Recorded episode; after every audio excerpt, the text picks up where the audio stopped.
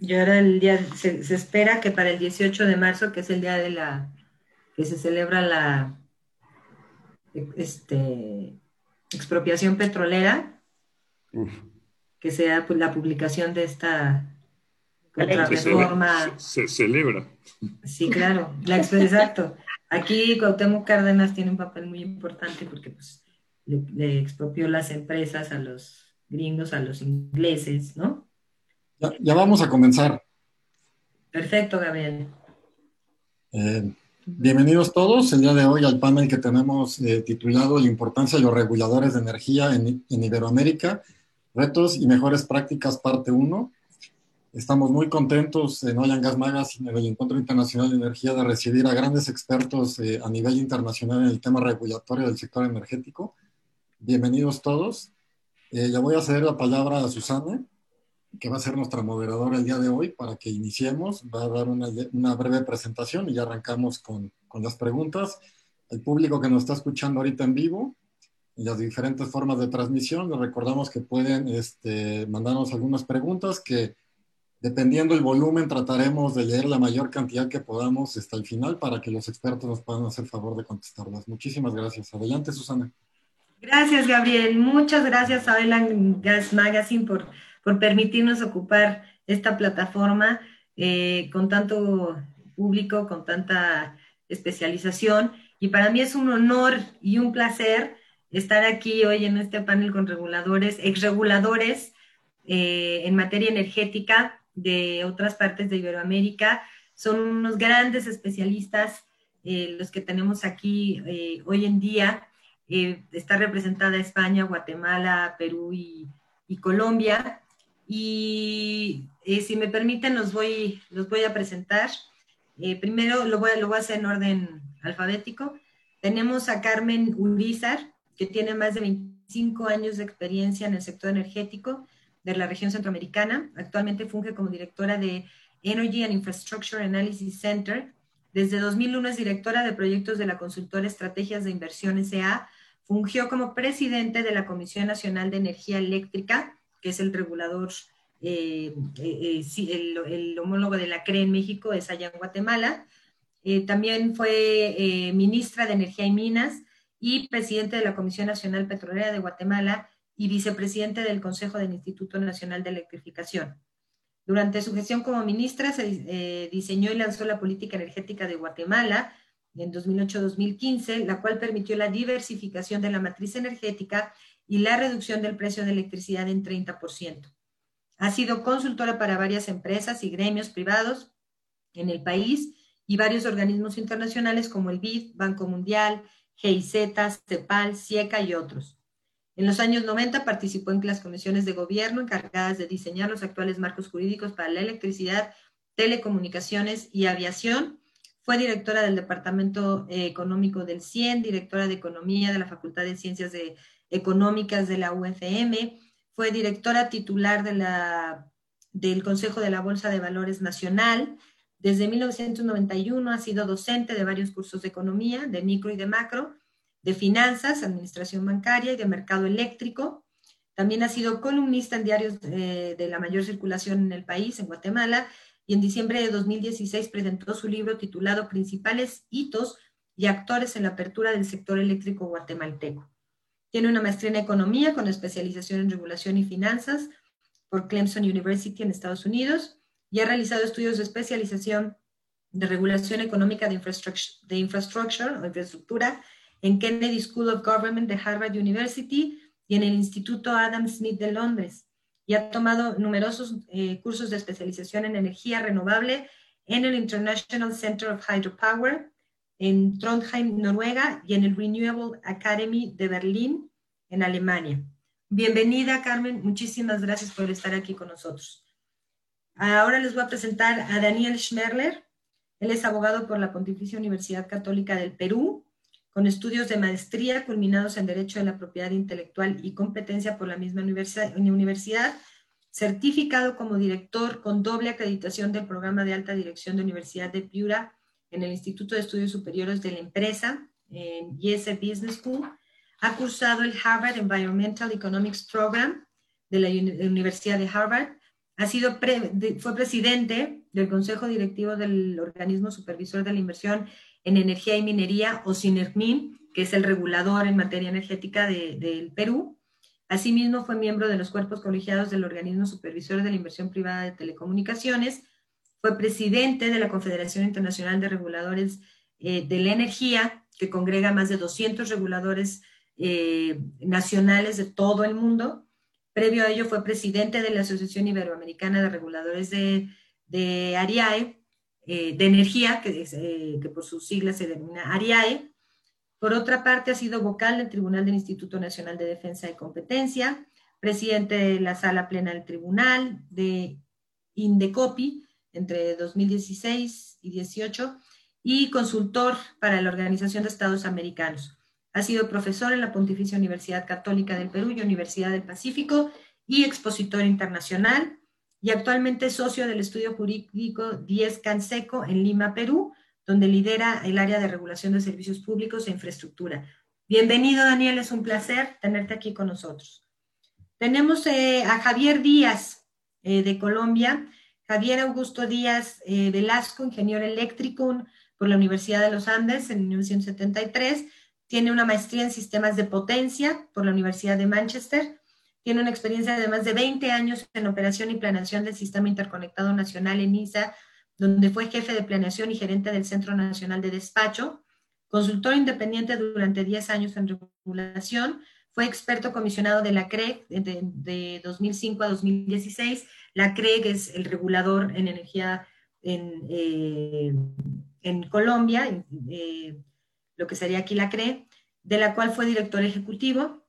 Ahora es consultor independiente en estudios del mercado de eléctrico, participación de la demanda, regulación del sector de energía eléctrica y gas y en el desarrollo y uso de modelos probabilísticos para la planeación y operación de sistemas eléctricos y en reglamentación de interconexiones eléctricas internacionales. Bienvenido, Javier, es un placer tenerte acá con nosotros. Y last but not least, por último, pero no por ello menos importante, tenemos a Marina Serrano González. Es licenciado en Derecho por la Facultad de Derecho de la Universidad de Zaragoza, donde obtuvo el premio extraordinario número uno en la licenciatura.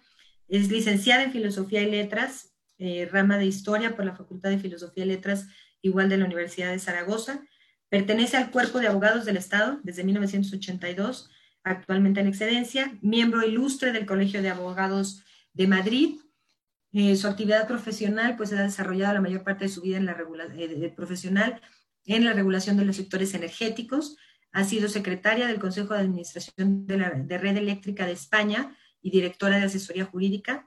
En 95, en 1995 se incorporó al primer regulador eléctrico de España, era la Comisión del Sistema Eléctrico Nacional, y se transformó luego en lo que sería la Comisión Nacional de Energía, que era el, organismo regulador de los mercados eléctricos, eléctrico, de hidrocarburos líquidos y gaseosos.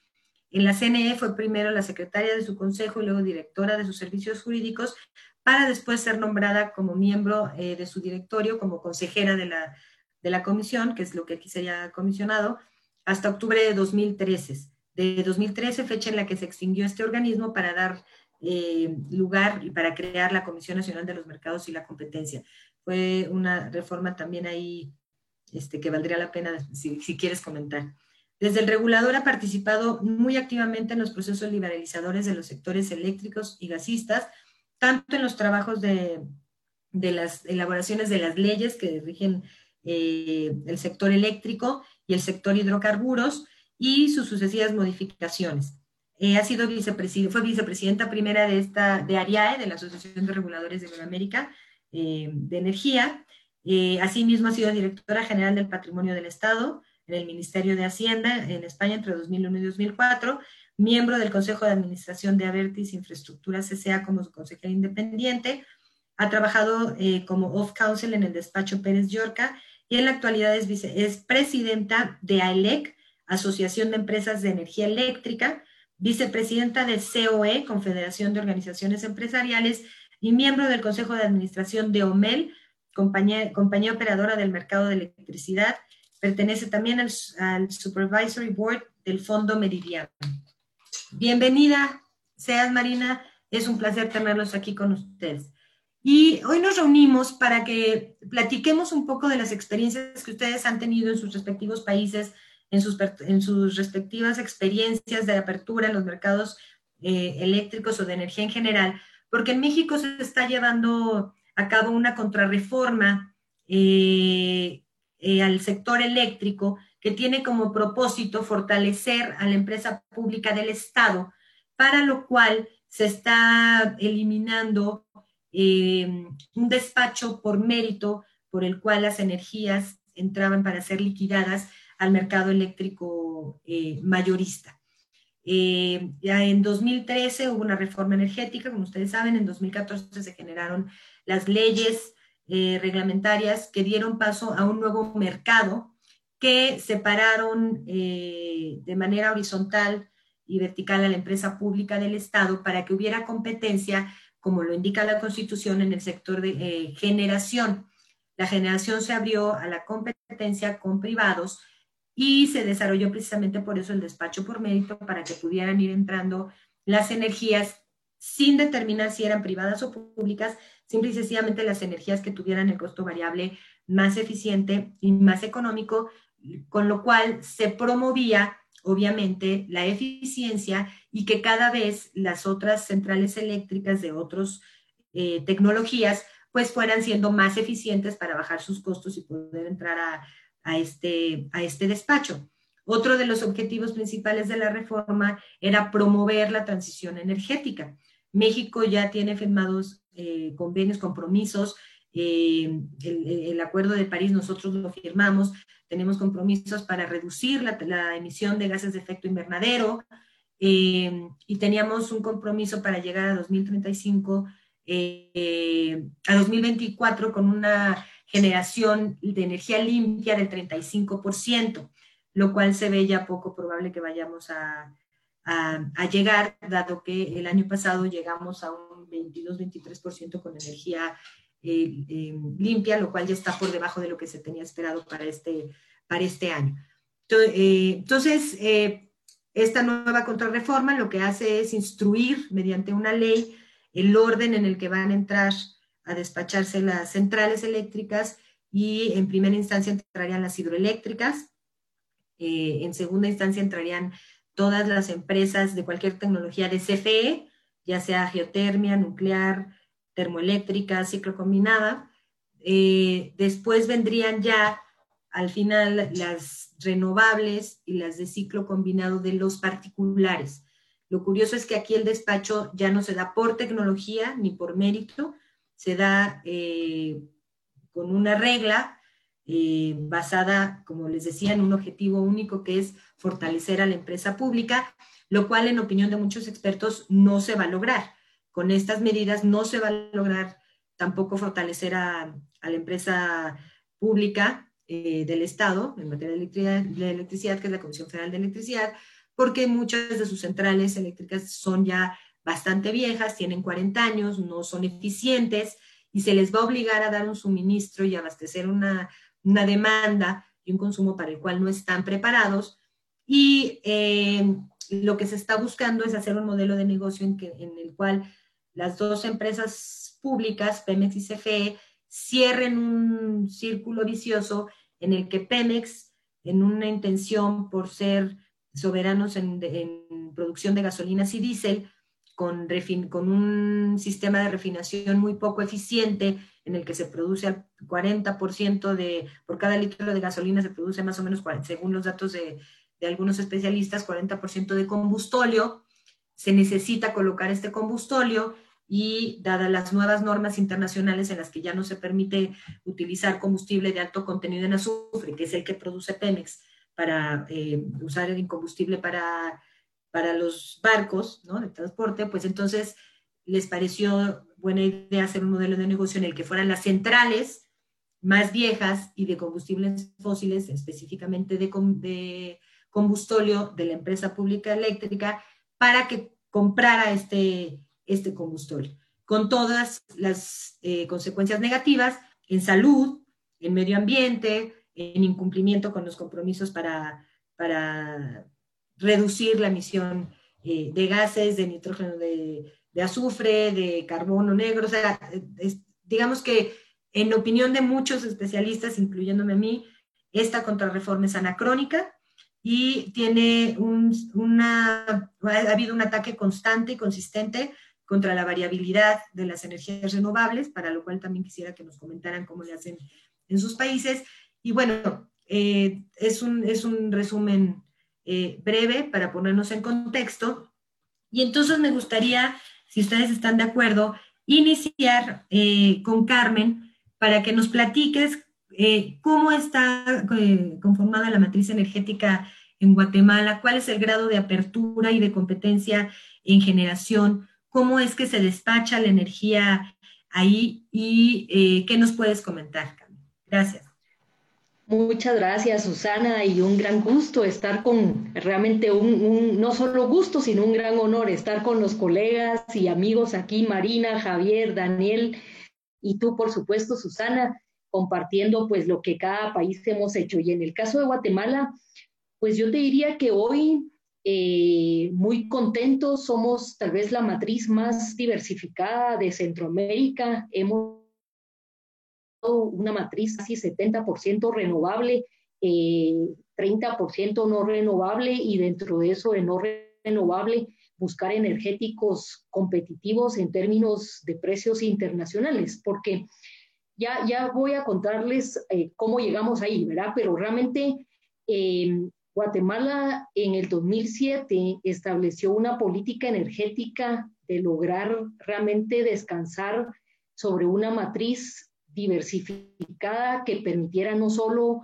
eh, la confiabilidad del suministro, bajar la dependencia de los precios internacionales, porque veníamos de una realidad muy similar a la que tú planteas y también con bastantes presiones para regresar a lo que teníamos, que ya voy a contar. Pero hoy lo que tenemos es una matriz bastante diversificada, que descansa, repito, sobre bastantes renovables, particularmente el agua, que es nuestro principal eh, fuente. Tenemos varias hidroeléctricas eh, en donde de hecho el sector privado hoy es propietario de, de emprendimientos importantes.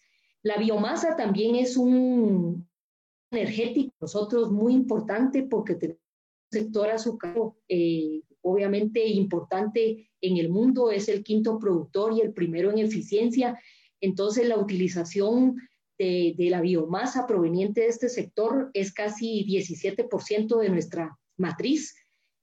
Y luego logramos evidentemente pues elaboración de tecnologías que no pensábamos que iban a entrar tan rápido porque para nosotros como país pequeño eh, eran tecnologías caras hasta hace una década, pero hoy tenemos solar y tenemos eólico también, no en gran proporción, pero han, han ingresado. Y en la parte de no renovables, el gas natural se convirtió también en una realidad. Eh, el carbón, pese a que obviamente tiene sus críticas por la parte ambiental, pero estas dos sustituyeron en gran parte la parte del petróleo.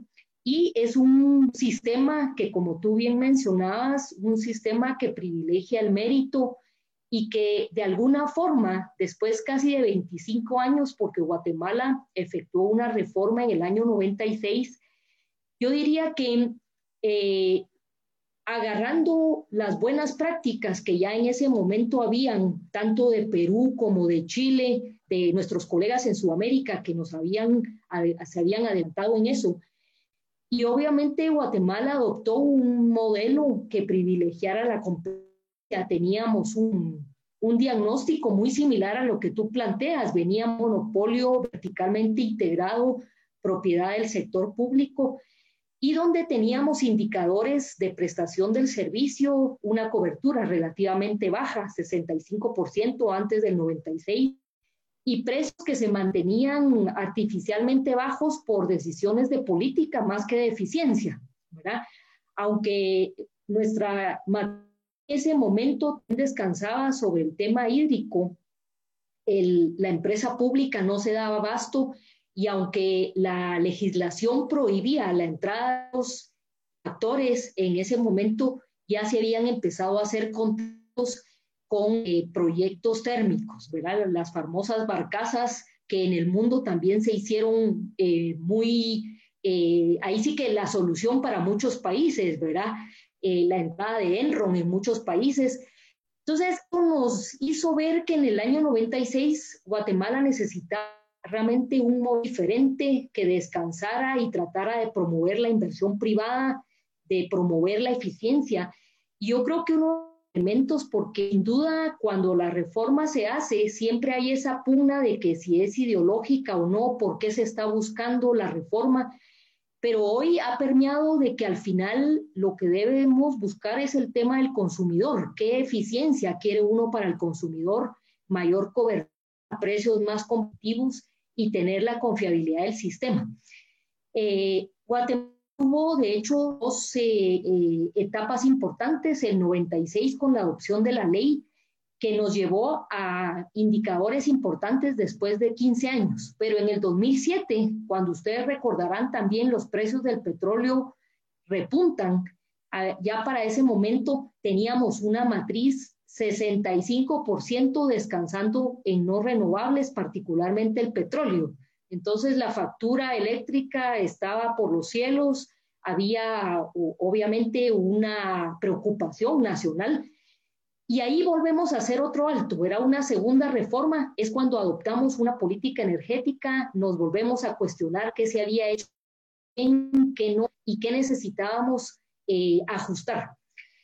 Eh, no cuestionábamos, aunque repito, hasta Hoy siempre siguen habiendo tentaciones de algunos grupos, a veces por regresar al modelo anterior, pero la generalidad del país ha visto que el modelo de descansar sobre la eficiencia es importante.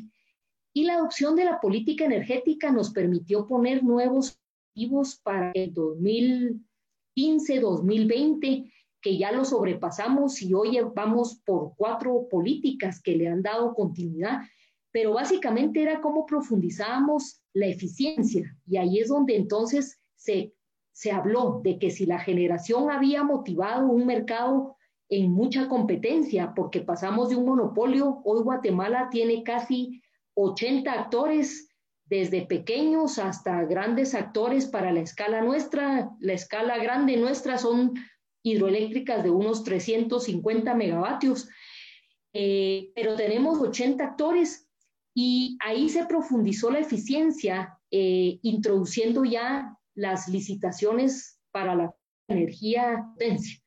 Hoy el país ha realizado ya tres, cuatro licitaciones que de hecho permitieron no solo eh, ahí sí que presionar a más eficiencia, sino que también bajar el precio de la generación, que es casi el 70% de nuestro precio.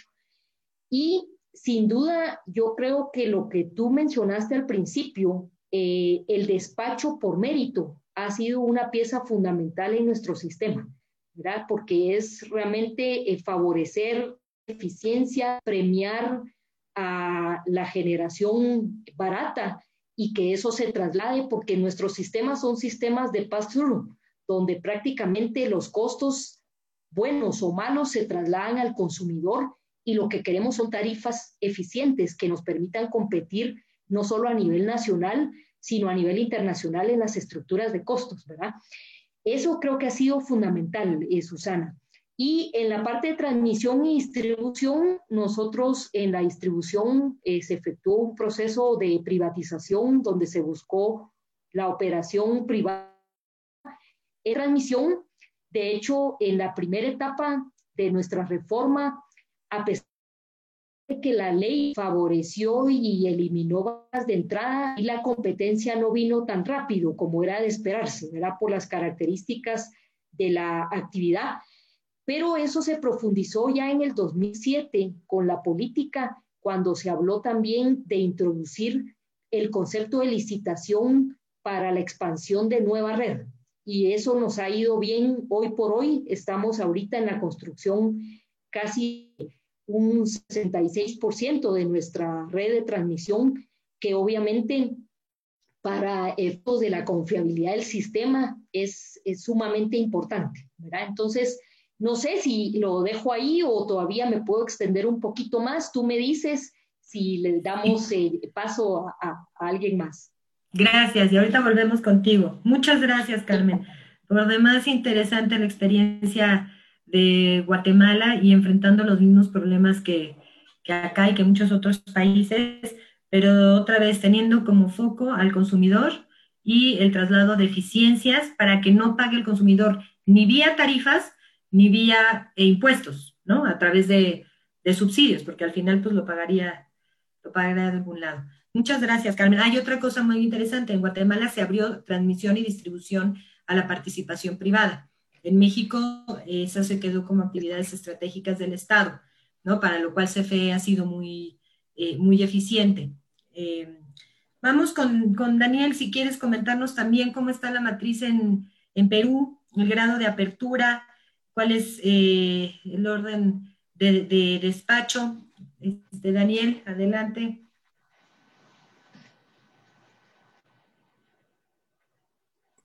Hablando con el micrófono bloqueado.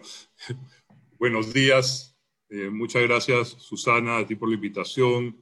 Un saludo a, todos los integrantes del, del, panel, a Marina, a Carmen, a, a, Javier, y un agradecimiento a, tanto a CISA Energy como a Oil and Gas Magazine por, por la invitación a este interesante panel. Sí, contarte un poco cómo es lo del Perú, porque ahora que te escuchaba mencionando la presencia fuerte del Estado mexicano a través de CFE en el caso eh, de la industria eléctrica, me hizo recordar lo que pasaba en el Perú hace unas cuantas décadas. O sea, en el Perú eh, existe una, una, empresa estatal, pero le voy a contar ahora cómo ha cambiado, que se llama Electroperú, que desde fines de los años 60, o sea, está hablando de 1968, cuando se da un golpe militar de tipo izquierdista, se derroca el gobierno democrático que había en ese entonces, se da un cambio a un modelo centralista de planificación estatal y el Estado asume en la fines de los 60 y toda la década de los 70, que el Perú fue regido por estos gobiernos militares, y esto continuó también en los 80, aún con el retorno a la democracia, eh, con una figura de un gobierno que ejercía la actividad empresarial de manera monopólica en muchas actividades consideradas como esenciales, y una de ellas era la electricidad, donde de forma integrada se tenía todos los rubros, la generación, la transmisión y la distribución comercialización.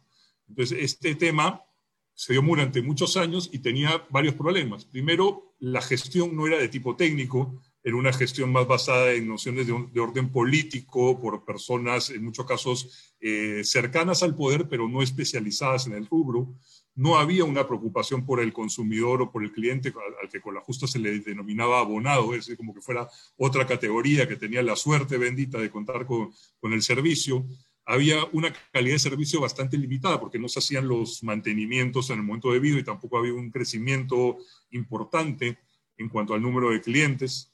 Estaríamos hablando pues de eh, millón y medio a dos millones de suministros aún en la década de los 80. Hoy en día el Perú tiene más de 8 millones de suministros eléctricos, considerando residenciales, comerciales, eh, industriales. No había otras consideraciones tampoco, ¿no? Protección al consumidor, eh, consideraciones ambientales respecto a la industria eléctrica, ni siquiera estaban en el vocabulario que se podía manejar en el país.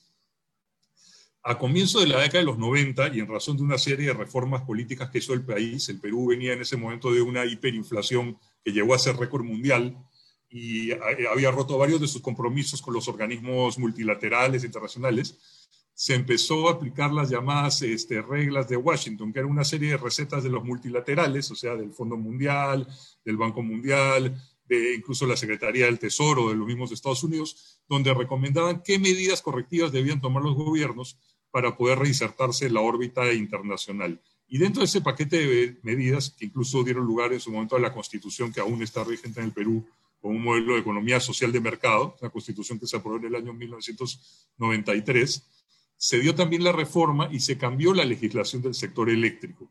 Y esta legislación generó cambios sustanciales. Entre los más importantes, se liberalizó el mercado, es decir, se dio la posibilidad que haya inversionistas privados, eh, tanto nacionales como extranjeros. Se dio la segmentación del mercado en tres grandes rubros, la generación, la transmisión y la distribución y se empezó a crear también los mecanismos regulatorios, que era algo que no existía. En esa época se crea la llamada Comisión de Tarifas Eléctricas, luego cuando se incursiona también en el gas natural, que es un negocio joven en el Perú, se pasa a llamar Comisión de Tarifas de Energía. Y por otro lado, en el año 1997 se crea el, eh, el, regulador, ¿no? en ese momento se llamó OSINER, Organismo Supervisor de la inversión en energía. Era básicamente un organismo de fiscalización. Hacia el año 2000, este fiscalizador y la Comisión de Tarifa de Energía se fusionan y entonces el OCINER pasa a ser regulador también de la actividad eléctrica y del servicio público también de gas natural por red de ductos, que es otro servicio energético importante que, que se da en el país y luego cambia a ser Ocinermin, que es el nombre que tú has dado, que correctamente es el nombre actual, porque años después también se le da la función a este organismo de que fiscalice eh, la gran y mediana minería. Entonces, por eso es el organismo supervisor de la inversión en energía y minería. No lleva el nombre de regulación, pero una de las tareas fundamentales que efectivamente eh, desarrolla, y porque lo hizo por absorción, es la, la regulación. ¿Qué, ¿Qué, sectores energéticos ve? Como les contaba, la electricidad, que es un negocio centenario, viene, viene incluso de fines del siglo XIX, eh, en el caso del Perú, pero también la industria del gas natural, que en verdad se empieza a desarrollar de manera importante, si bien había algunos pozos petroleros con también presencia de gas en la zona norte del Perú, en la región de Piura, en la costa norte, eh, en la Camisea, que es en la selva del Cusco, se hace un hallazgo muy importante, que en realidad es un hallazgo que viene de mediados de los 80, solo que por coyuntura política el país, Shell y otras grandes empresas que estuvieron en la exploración se fueron en ese momento del Perú, el proyecto quedó dormido cerca de 20 años y recién el proyecto Camisea y la industria del gas natural empieza de manera importante en el año 2004. Pero también una industria con un ducto grande que llega desde la selva, cruza las montañas de los Andes y llega hasta la costa. Y esto me permite contarles entonces cómo está compuesta la matriz eléctrica en el Perú.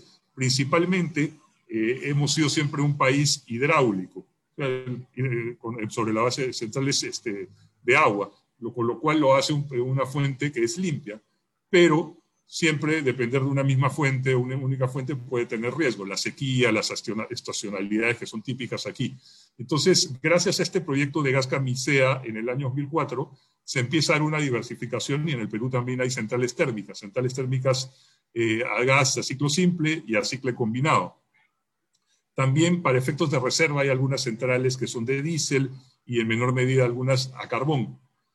Y otro fenómeno interesante que se dio en el Perú, que en su momento fue pionero en América del Sur o que inclusive en América Latina, fue la incursión en las renovables, que fue un, proceso que se impulsó mucho a partir del año 2008 con la normativa inicial que se dictó y cuatro procesos de subastas para renovables en los años 2009, 2011, 2013 y 2015 que permitieron generar eh, renovables de varias fuentes. Solar, que es, eh, acá hay mucha riqueza solar, sobre todo en la zona sur del Perú, la zona que colinda con Chile, para dar una mayor referencia, donde están las regiones de Arequipa, Moquegua y Tacna.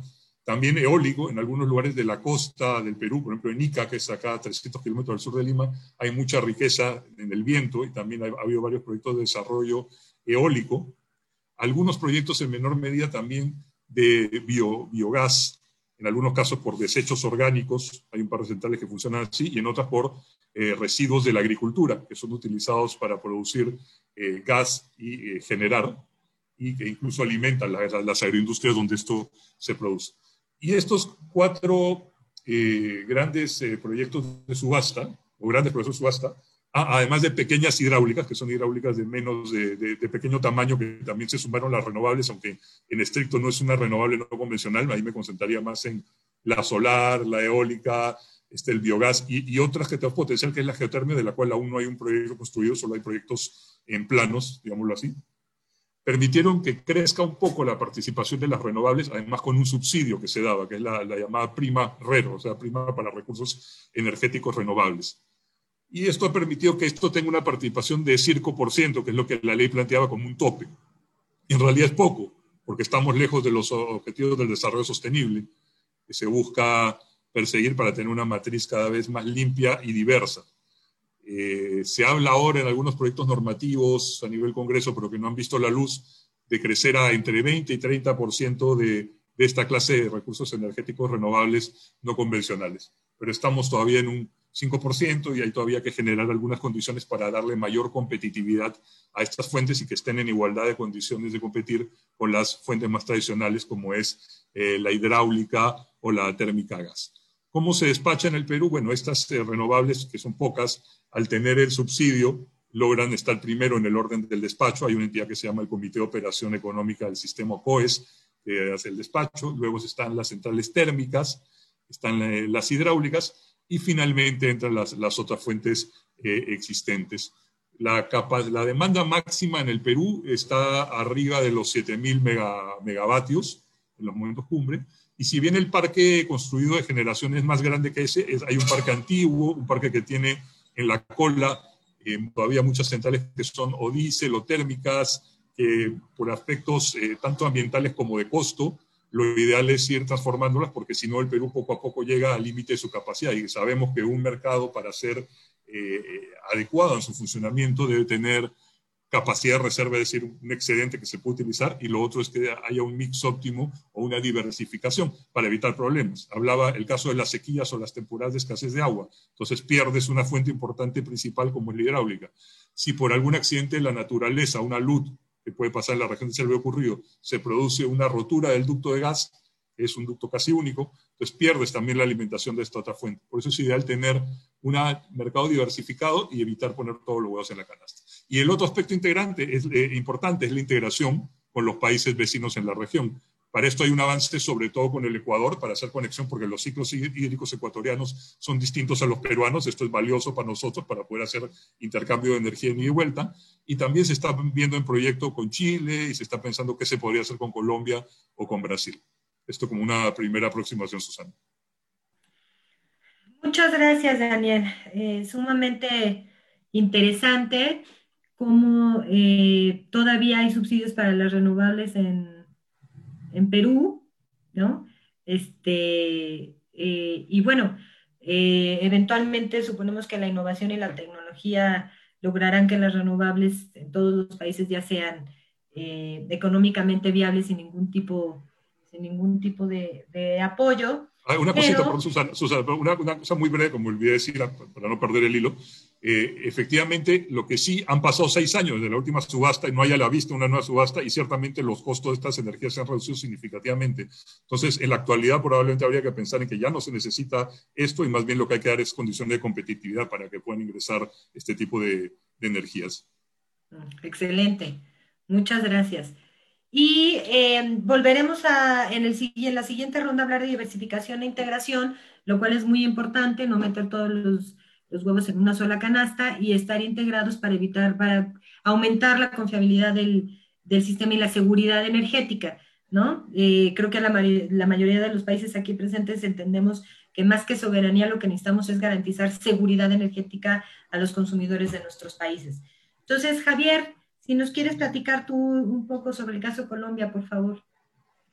Eh, bueno, primero agradecer mucho la invitación a este, a este panel eh, para tener la oportunidad de presentar la experiencia y esperando que esta experiencia pueda enriquecer, enriquecer el trabajo que se está haciendo y sobre todo ilustrar para no repetir ya la historia en situaciones. Y en algunos casos voy a referirme a, a, esos aspectos. Saludar a Carmen de nuevo, que cuando estuvimos por allá en Guatemala en alguna oportunidad a, Marina en los seminarios del ARIAE. Daniel no nos conocíamos, pero estamos, estamos en el mismo, en las mismas, en la misma onda. Muchísimas gracias a Susana por esta invitación. A ver, eh, yo quiero empezar, voy, a, voy a, cambiar un poquito el orden que tenía originalmente, pero sí quiero contar un poco cómo era eh, este sector. En los años 80, ¿qué era común? Era común eh, los problemas financieros. Era totalmente, eh, era, todas las, todas las empresas eran estatales, ya sean de municipios, departamentos o de la nación. Y era recurrente el problema financiero. Entonces, ¿qué se hacía? Tratar de subir las tarifas.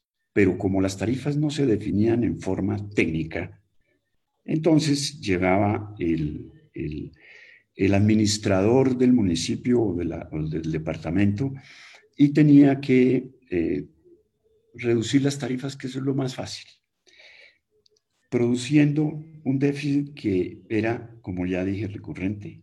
Para poder hacer la expansión se estaba ya utilizando el 30% eh, de la deuda pública. Eso es pues abismal, era asustaba a cualquiera porque eh, eh, cantidades inmensas para hacer inversión, para poder expandir el, sector.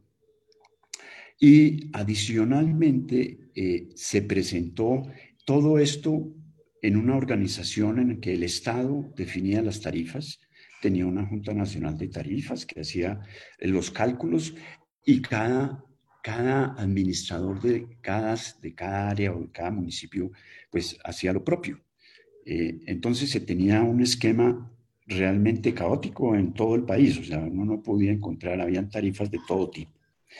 De todas maneras, eh, lo importante ahí era que eh, llegó a tal punto el problema, y coincidiendo con lo que ya mencionó Daniel en alguna oportunidad, que la, banca multilateral dijo, no, ya préstamos para, para, para los sectores eléctricos, ya se acabaron. Para inversión se acabaron los préstamos, la financiación es para los sectores de salud, sectores eh, de educación, etc. entonces, eh, adicionalmente, eso lleva a que pues, proyectos se atrasan y, que había que ajustarse eh, la cintura y entonces se, aplazaban los proyectos.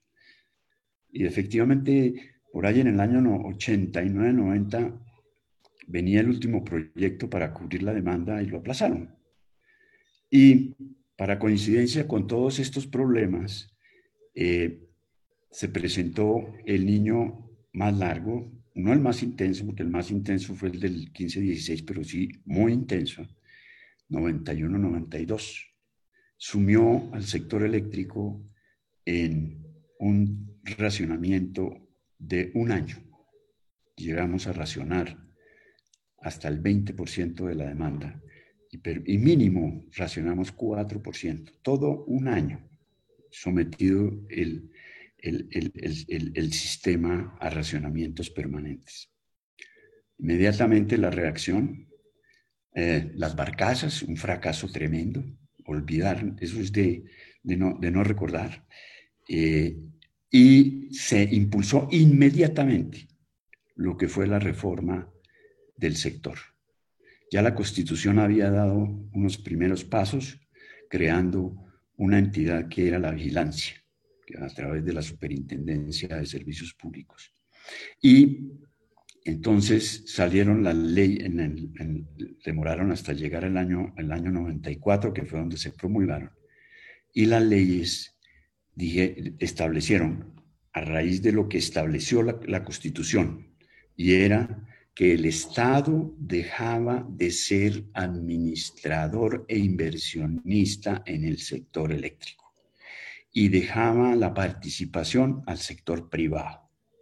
Una decisión importante para que pudiera entrar capital, se pudieran desarrollar proyectos, etcétera, etcétera, etcétera, que ustedes conocen cuáles son las ventajas de todo esto, y descargar al sector, al, al gobierno central de esas inversiones y esos que podía dedicar a otros sectores, ahí sí prioritarios, salud, educación, seguridad, etcétera. Esto, pues realmente dio eh, a resultado la ley eléctrica, que entonces crea eh, las actividades, es, explícita en el tema de las actividades, que son generación, transmisión, distribución, y crea uno que es la comercialización. A diferencia de los esquemas que se crearon en otros países, eh, este, en, este, en Colombia se creó el comercializador, que se encarga básicamente de comprar la energía y llevársela al usuario, porque el transportador y distribuidor eh, no participan en la compra y venta de energía, son totalmente eh, eh, independientes de eso, en el sentido en que solamente se limitan a asegurar que la transmisión y la distribución estén disponibles. Y adicionalmente se define como monopolio y por lo tanto eh, se le define un esquema de tarifas. Y el esquema de tarifas lo define el regulador que ha establecido la ley.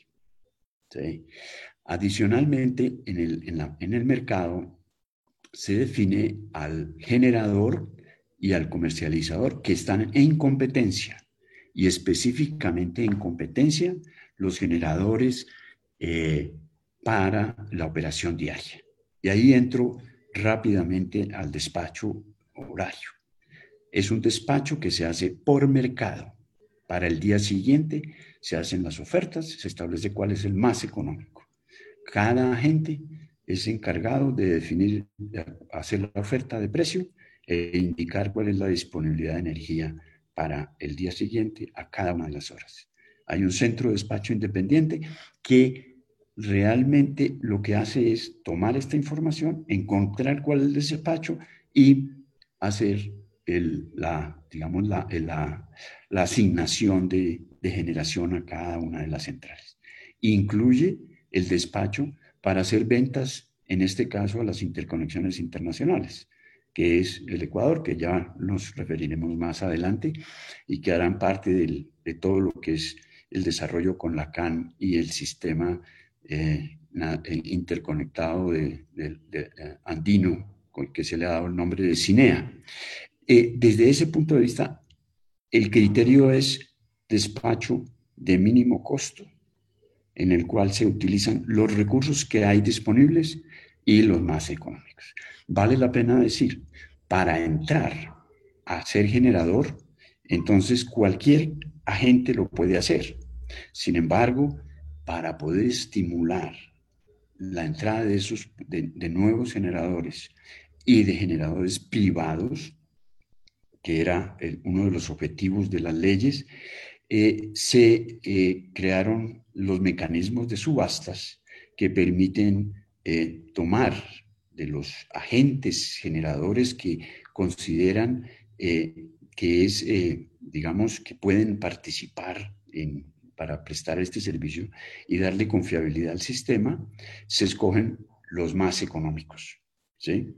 a través del esquema que se, denomina cargo por confiabilidad, que en otras partes es cargo por capacidad.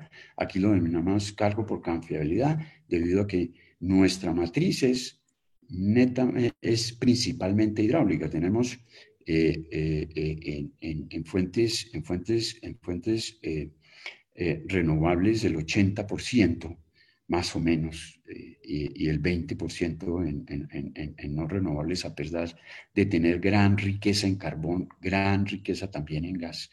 Eh, eh, el desarrollo ha sido principalmente, principalmente hidroeléctrico. Desde ese punto de vista, ha sido fundamental el desarrollo de las subastas que organizaron, se organizaron desde la comisión, después podemos comentar algo sobre eso, que permiten asegurar la expansión del sistema, expansión de mínimo costo, eh, que eh, en épocas anteriores, antes de los en los años 80, eh, prácticamente los nuevos proyectos se definían por intereses municipales o de, zonas. No era necesariamente, y con mucho esfuerzo se hacía, buscando que fueran los más económicos, pero las los intereses eh, eh, regionales pesaban, pesaban eh, en una forma muy importante. De todas maneras, la, canasta, como se ha desarrollado, ha sido una canasta que busca los, los, los proyectos más económicos. Obviamente, desde que empezó esta ola, digo yo, de las fuentes no renovables, pues los precios eran altos, se tenían precios bastante altos, 60 eh, mil, eso pues es, es, es, impensable ahora, cuando ya se han obtenido eh, valores mucho más bajos. Vale la pena notar también lo siguiente, como los precios se definen a través del mercado, se presentan variaciones y el precio se vuelve volátil hora a hora. Entonces se crean los mecanismos de contratos que más adelante podemos, podemos conversar, eh, y que permiten eh, que los agentes puedan cubrirse para esas variaciones de precios y puedan tener precios estables, eh, digamos, constantes y acordes con lo que está presentando el sistema. Adicionalmente, vale la pena destacar nuestras energías de fuentes mm, eh, renovables no convencionales Eh, la primera fue hace como unos 10 años, de 20 megavatios, de, muy pequeña, y así se ha tenido hasta los, el día de hoy, una planta de, eh, eh, eólica que se llama Jepirachi. Y adicionalmente se han ido instalando algunas eh, fotovoltaicas. Pero lo importante de eso es que se hizo, se, se tuvo una ley que dio unos beneficios, principalmente de impuestos, de impuestos de, importación, etcétera, para aquellos desarrollos en esa dirección. Y eh, se realizaron, se realizó en el año 2019 una subasta que permitió dar, eh, crear compromisos para entrar en el año, mm, a más tardar 2022, alrededor de 2.000 megavatios. O sea, hay un brinco de, de menos del 1% a alrededor de 10, 12% de, de, la, de la capacidad instalada. Eh, y este año se espera volver a hacer otra, otra subasta en esa, en esa misma dirección, que seguramente pues, eh, atraerá eh, inversionistas.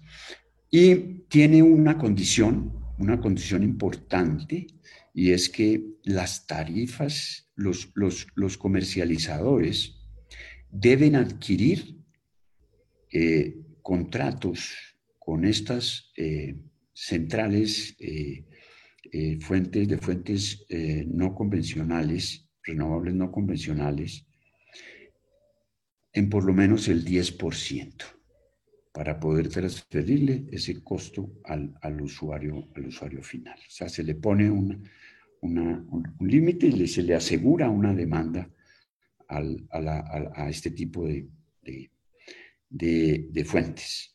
Digamos eso siempre en la dirección de buscar que el usuario tenga el costo más económico, ¿sí? que obviamente cualquier eh, ineficiencia que se incluye en esto va a afectar es al usuario.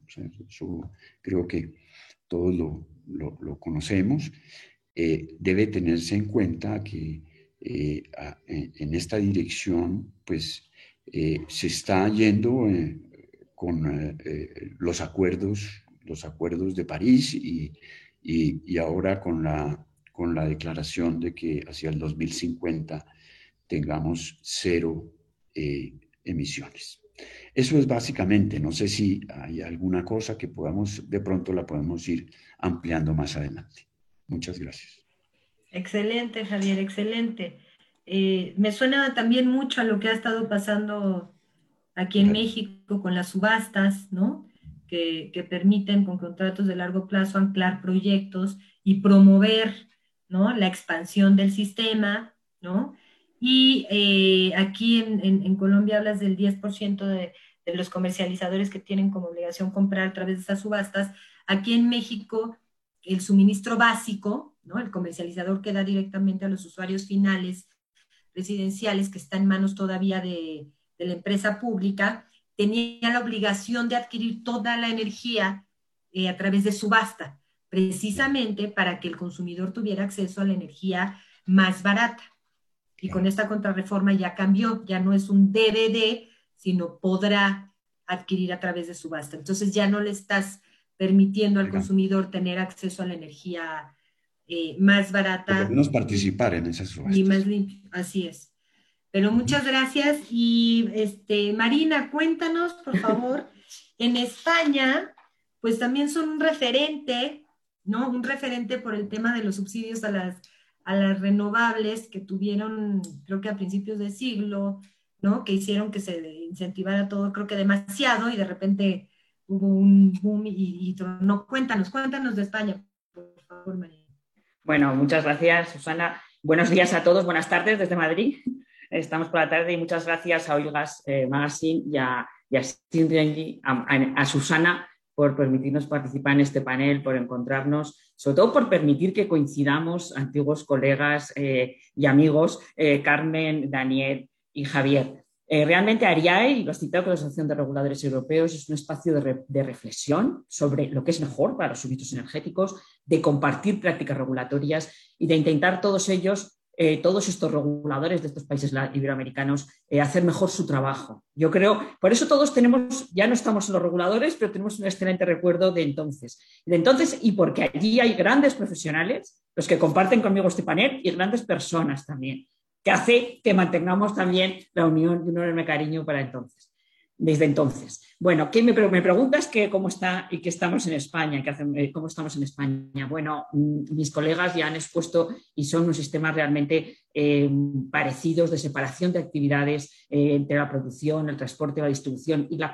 y la comercialización que se introducen desde, desde el año 97 en España. No voy a extenderme en, ello. Eh, luego puedo referirme concretamente al tema de las renovables, pero voy a explicar un poco cuál es la matriz y el modelo en el, modelo en el que estamos. En cuanto a la, generación de electricidad, tenemos un mercado mayorista con mercados diario, mercado interdiario, que van consecutivos en que se intercambia energía, mercados de resoluciones de restricciones técnicas, de desvíos, pero también tenemos el mercados a plazo y mercados no organizados, con los PPAs o con otro tipo de contratos. Como ha explicado Javier, que me ha precedido en el uso de la palabra, se hacen ofertas para el día siguiente y por criterios económicos se casa la oferta y la demanda y así se determina el precio del mercado.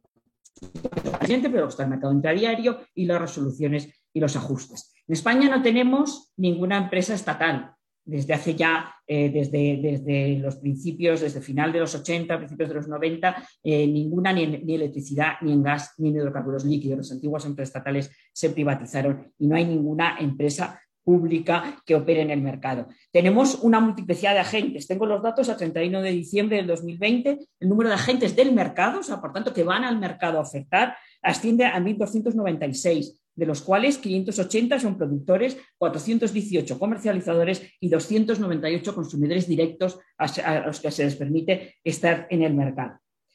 ¿Cómo es el MIS?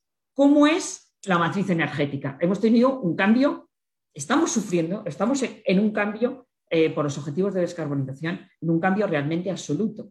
Eh, pregunta alguno de los, el chat, preguntaban cuál era el total de los megavatios de potencia, 110, 460, punta de demanda, contando el fenómeno este Filomena que tuvimos de las nevadas, 40.423 megavatios. Pues bueno, con estos datos, en, el año 2020, el mix de producción, el 45,5%, incluido la hidráulica, ha sido producido por energías renovables. Pensemos que de un parque que tenemos con centrales nucleares, con el carbón que ha producido solo el año pasado un 2%, las centrales de carbón están desapareciendo, ya no, va, eh, ya no van a seguir produciendo por el coste de los, además por cuestión de mercado, no solo por cuestión de concienciación o de cierre y de reducción de emisiones, sino por cuestión de mercado, porque tienen unos derechos de emisión muy altos, de acuerdo con la, normativa europea, hay que pagarlo, pues de ese 45%, la nuclear tuvo un 20%, los ciclos aportaron un 18%, 11% cogeneración, carbón un 2% y otras energías no renovables. O sea, este es el mix de a 31 de diciembre del año 2020 cuando la renovable sea un 39,2%. Eh, Estamos, por tanto, en un momento en el que la energía eólica en España, con sus centrales nucleares que tienen programado el cierre y que en el 2035 no habrá centrales nucleares y que el Ministerio lo ha pactado con los, con los titulares de las empresas, la eólica podemos decir que es la más es, la, potencia, es la, generación, la tecnología de generación más importante. Tanto tiene existe un aumento en relación con los demás, incluso con los ciclos combinados, y también eh, supone tanto eh, como nuevos aumentos de potencia renovable eólica y fotovoltaica. La eólica por potencia y por producción se convierte en la, en la tecnología más importante de cara al futuro y de cara a la producción. Tenemos unos objetivos que luego podemos entrar, marcados por la Unión Europea y por España, eh, firmante del Acuerdo de París. Unos objetivos de que el 42% del consumo final de energía en el año 2030 sea renovable. Eso supone que el mix de generación el mix de producción de generación eléctrica, el 74% tiene que ser renovable en 2030. Esto supone un incremento de 58 gigas de aquí al 2030. Subastas en torno tienen que incrementarse cada unos 5.000 eh, megas cada año, 5.000 eh, gigas cada año de incremento de subasta.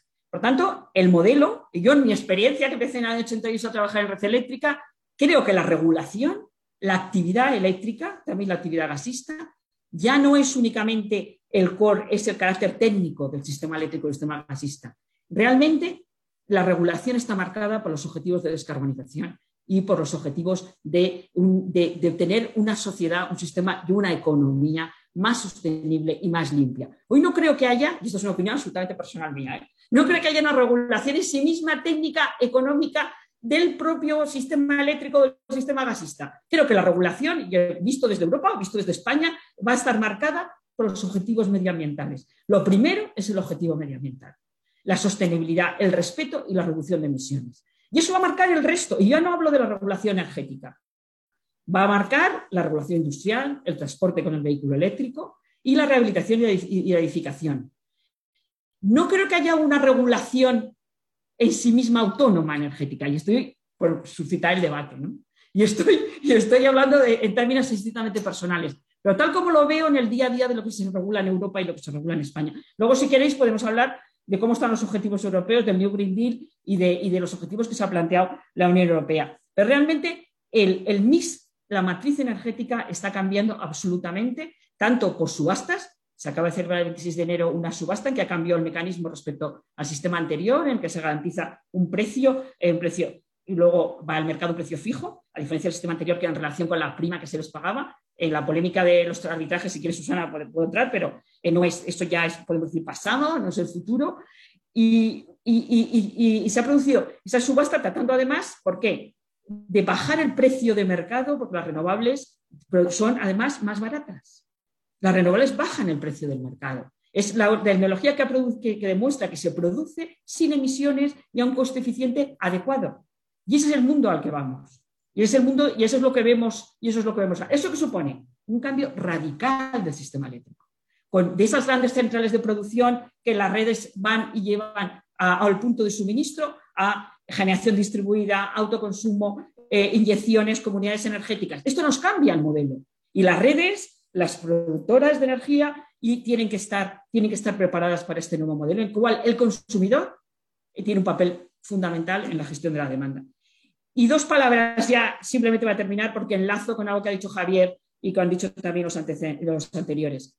Eficiencia. ¿Eficiencia por qué? Sostenibilidad económico-financiera. No puede haber déficit. España hemos sufrido también déficit tarifario.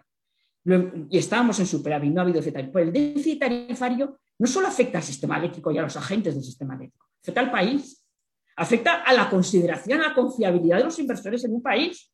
Lo ha dicho también Javier, a la financiación de ese propio país la regulación tiene que ser de tal manera que se garantice el equilibrio económico-financiero del propio sistema como tal, porque si no, estamos afectando a toda la economía del país que tiene muchas otras necesidades que atender. Y luego, además, con un límite que ha señalado Susana.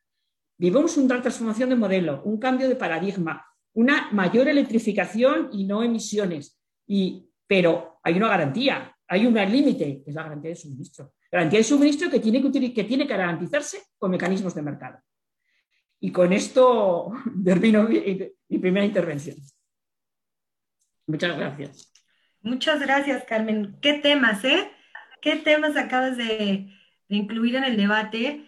Eh, la, regulación energética ya no está basada únicamente en, ¿no? en, ingeniería o en, o en eficiencia, está basada en un mundo limpio, ¿no? En un mundo que respete los derechos humanos de los consumidores a consumir energía no solo barata, sino limpia. Aquí en México hay muchos que están buscando hacer incluso amparos por, precisamente esto, porque se están eh, transgrediendo los derechos que nos da la Constitución, nuestros derechos humanos a tener acceso a, energía eh, limpia y barata. O sea, es de ese nivel de lo que estamos de lo que estamos eh, hablando.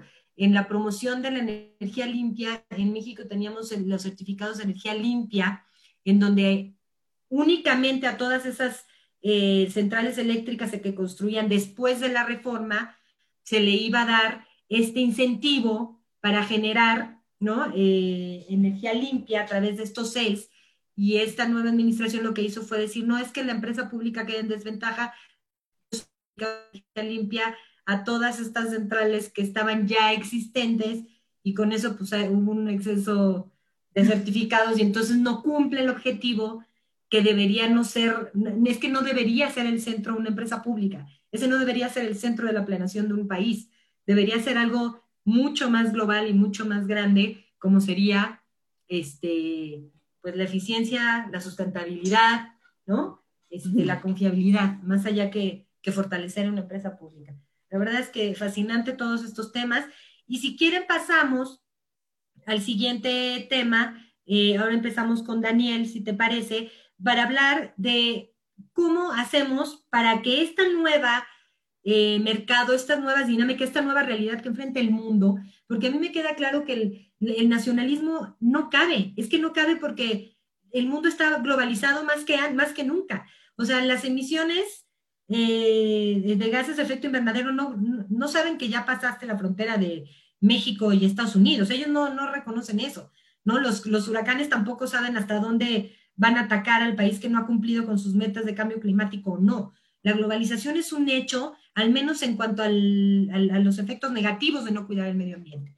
Entonces, ¿cómo le hacemos para que todo esto que estamos platicando sea consistente con la seguridad energética?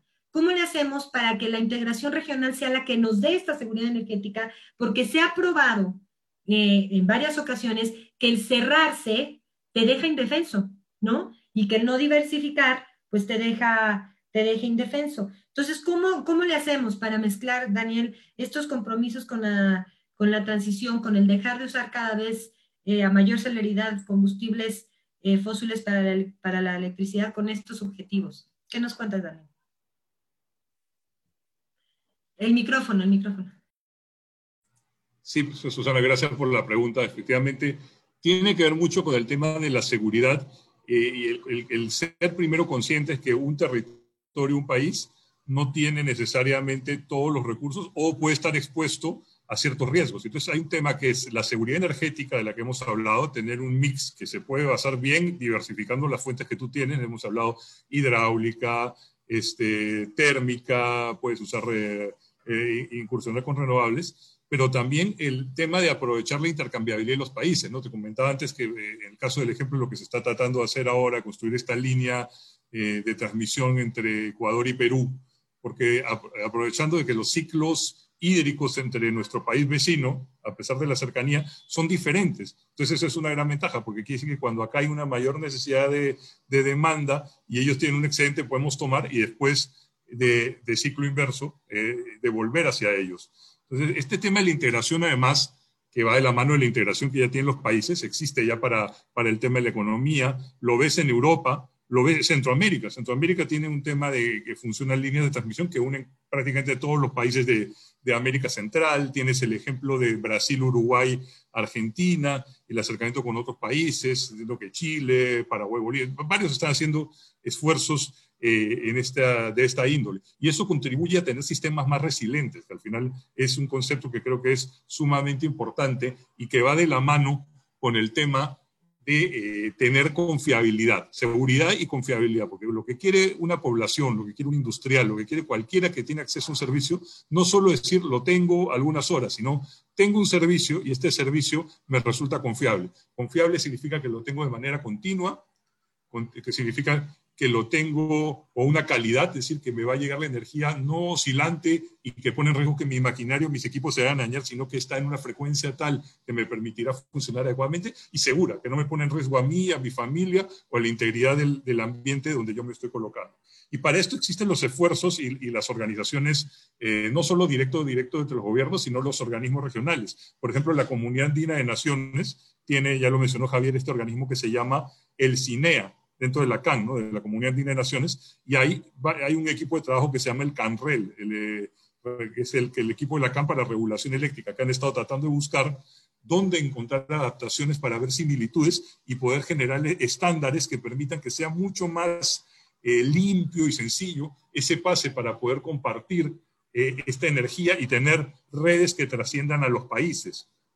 Esto es, muy importante. Hemos visto recientemente lo que pasó en, algún mercado en, el sur de Estados Unidos, que por no estar unido, además, eh, y ahí estamos hablando de estados dentro de una unión de un gobierno federal, por trabajar de manera independiente, eh, asumiendo que se tenía grandes recursos, que por supuesto los tienen con el tema de gas y un estado muy rico, no se pensó que ante un efecto de cambio climático, el no tener esta interconexión les iba a poner en riesgo que se iban a congelar y se iban a generar grietas y se iba a dañar la infraestructura y eso iba a poner en riesgo a la población como efectivamente sucedió.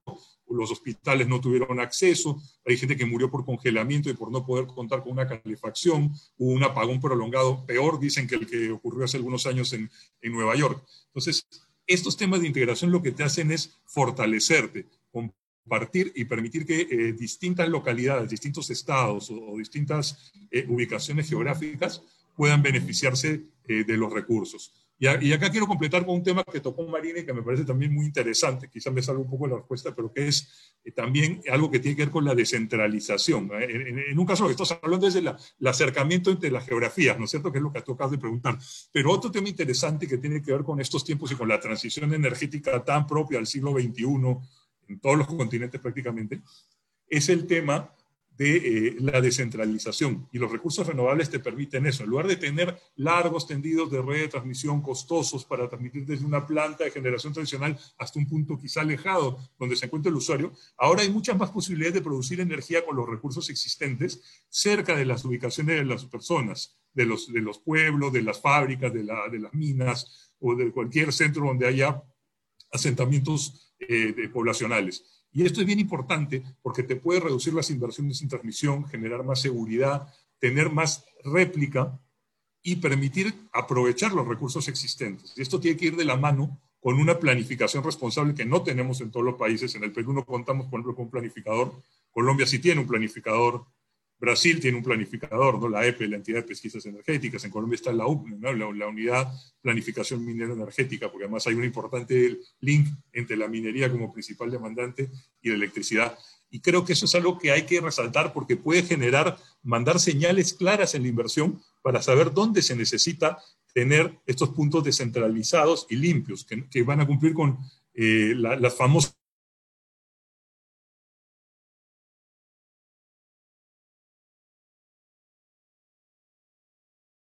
3D de las que se habla. Y este, aparte de la decarbonización y la digitalización, porque usas evidentemente mecanismos tecnológicos para poder llegar a atender todas estas necesidades. Entonces, creo que es parte eh, fundamental de estos tiempos en que además el consumidor, y como decía Marina, se ha cambiado ya el rol. El consumidor no es un simple tomador de energía.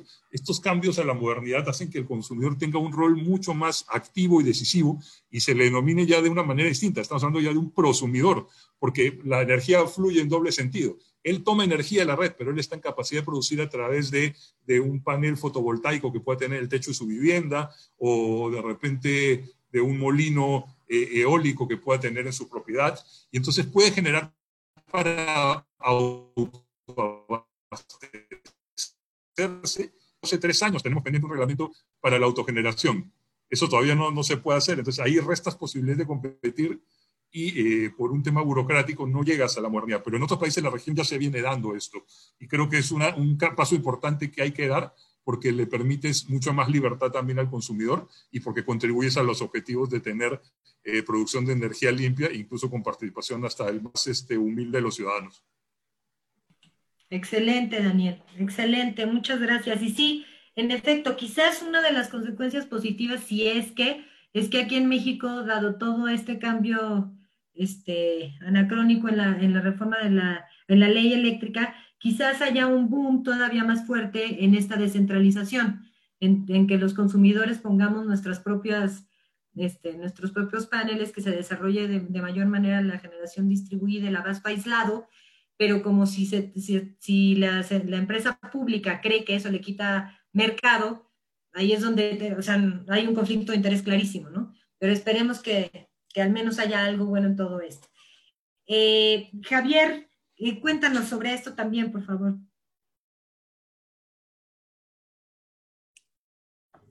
Han tocado dos temas bastante, Daniel ha tocado dos temas bastante interesantes que dan para conversar.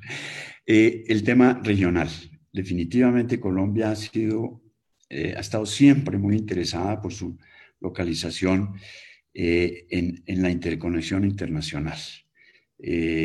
básicamente hace años, en el año, en el año 92, recuerdo yo, ya hablábamos de la interconexión directa con México y ya se habían hecho estudios para la interconexión con México que básicamente eh, eh, eh, llevaban a, hacer toda la interconexión por los países de Centroamérica hasta llegar a México, que estamos prácticamente cerca de eso, o sea, porque ya eh, Guatemala está conectada con México y, y, y, nosotros debemos, eh, ya tenemos prácticamente eh, hecho estudios, tiene desafortunadamente la conexión con Panamá una, un, un paso que es ambientalmente muy delicado, que es el Darién, que es la selva del Darién, que queda en, en, las, las, en la frontera con, con, Panamá, que es supremamente delicado y que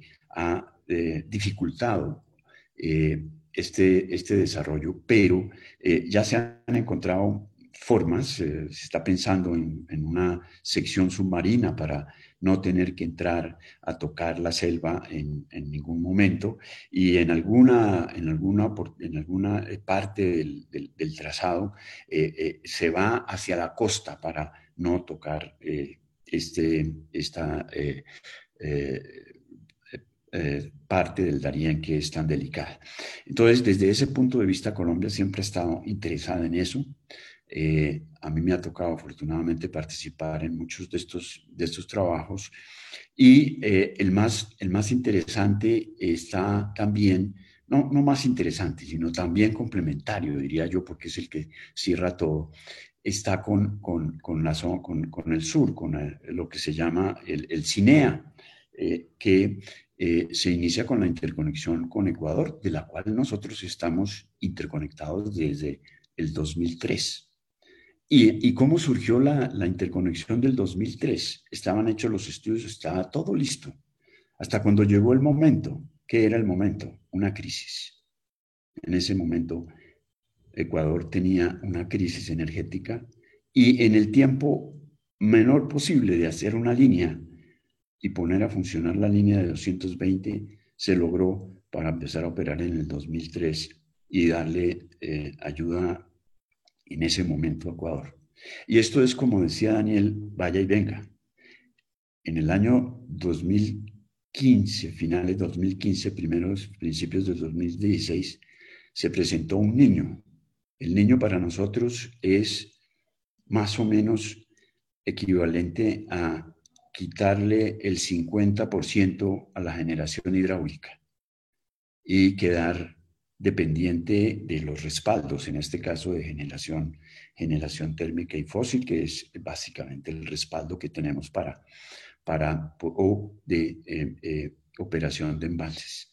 En ese año 2016, principios del 2016, que presentó un niño bastante fuerte, que los aportes bajaron sustancialmente y que, como en toda tormenta, hay la tormenta perfecta, se sale la central que tenía el, el, embalse más grande y que tenía las, reservas para terminar eh, ese periodo de sequía.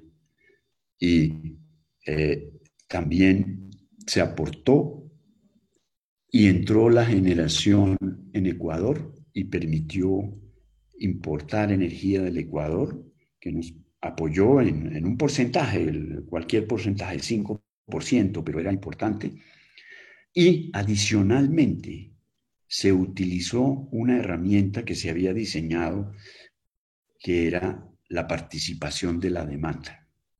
No solamente con aquellos generadores que están instalados eh, para emergencia o para condiciones especiales, sino también haciendo reducción de demanda. Y con algo más importante, pagando por esa reducción de demanda. O sea, se le pagaba al usuario que hacía una reducción de un porcentaje con respecto a una referencia establecida, que era la línea base de consumo.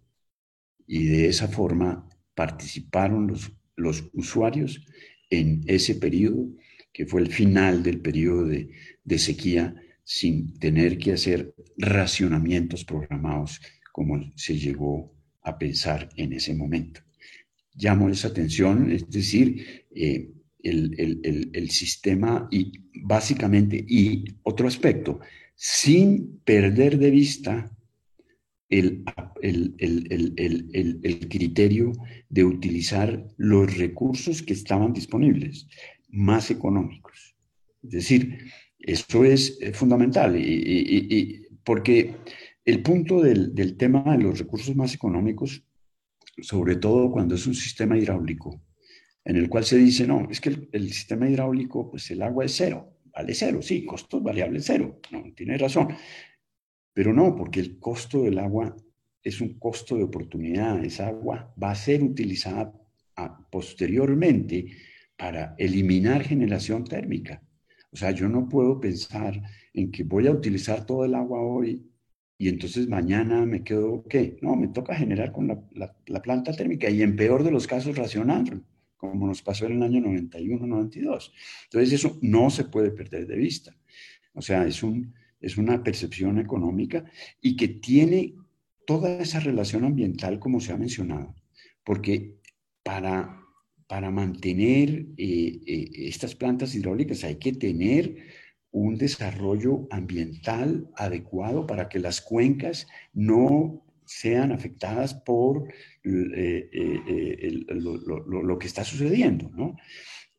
adicionalmente, adicionalmente, las eólicas tienen unas condiciones de operación que son muy similares a las plantas de agua, filo de agua. ¿sí? O sea, no podemos eh, embalsar eh, eh, cuando no tenemos el embalse, es filo de agua, es, pasa derecho. Yo puedo generar ahora un, género. En, las eólicas lo mismo. Y las fotovoltaicas pues se presenta la, misma, la misma situación. Entonces, hacia adelante, pues hay que ver los esquemas que nos sirvan de respaldo para poder operar en una forma confiable esos, esos sistemas. Seguramente hay que tener una, una capacidad eh, mucho más grande eh, de, de, estos sistemas para poder llegar a tener el, el, el, objetivo de, de cero emisiones, porque las que son de respaldo son las térmicas. Y ahí es donde entra el comentario de Daniel en Texas. ¿Qué fue lo que pasó en Texas? Muy sencillo. Muy sencillo. Entró el, entró el, entró el, primero, una situación que no era de esperar, una nevada en Texas. Esperar uno Houston a, menos tantos grados, eso suena extrañísimo. Pero sí, adicionalmente, pues obviamente pues fotovoltaica cero, porque ellos tienen muy buena inversión en fotovoltaicas y eólicas también, cero. Bueno, bajaron a 5 gigas según, según la información del IEA. Y entonces, el resto, ¿cómo se, se suplía? Con la generación térmica. Pero la generación térmica fue a esperar, pues se congelaron los, las tuberías, eh, la condensación de agua en la tubería se congeló, y cayeron 10.000 eh, y quedaron en el problema que tuvieron por lo menos cuatro días apagados eh, haciendo racionamientos selectivos y con ganas de conectarse con los vecinos porque no tienen interconexiones. ¿sí? Eso es pues una, una, una, falta, ¿no? Una, cosa que uno dice, no, ellos no han querido hacerlo, bueno, tendrán sus razones, costos, cualquier otra razón, eh, pero eh, esta esa eh, interconexión son fundamentales, interconexiones regionales. Nosotros vamos en la dirección del CINEA. Eh, la dirección del CINEA va muy avanzada, o sea, están redactando, eh, redactando ya los, las, los, las, los, las reglas de juego para hacer los, la relación comercial entre los, entre los diferentes países. Importante, en esa relación comercial entre los países prima obviamente el criterio de un beneficio, o sea, eh, nadie va a comprar más caro de lo que puede producir en el país. ¿Sí? Eso pues queda claro. Eso es, y, es más, puede comprar más barato de lo que produce y ahorra energía interna y eh, tiene el beneficio en el otro país. O sea, son beneficios de gana-gana en esa dirección que tienen efecto sobre la expansión, tienen efecto sobre el tema ambiental, tienen efecto que son realmente importantes y que se pueden aprovechar las características de nuestras nuestra región en la cual la zona intertropical se mueve de sur a norte y después baja de, norte, a, de norte a sur. Entonces, eh, el invierno en, un, en, un en, una, es en, una zona y el verano en la otra y así sucesivamente. Entonces, eh, eso pues, eh, es lo que muestra unos grandes beneficios para esas interconexiones. Excelente, Javier. Excelentes temas. La verdad es que nos podríamos echar aquí todo un día de este, platicando. Em, eh, Marina, te pediría, si les parece, son las 11.33, serían cuatro minutos para Marina y cuatro para Carmen para hablar de este tema.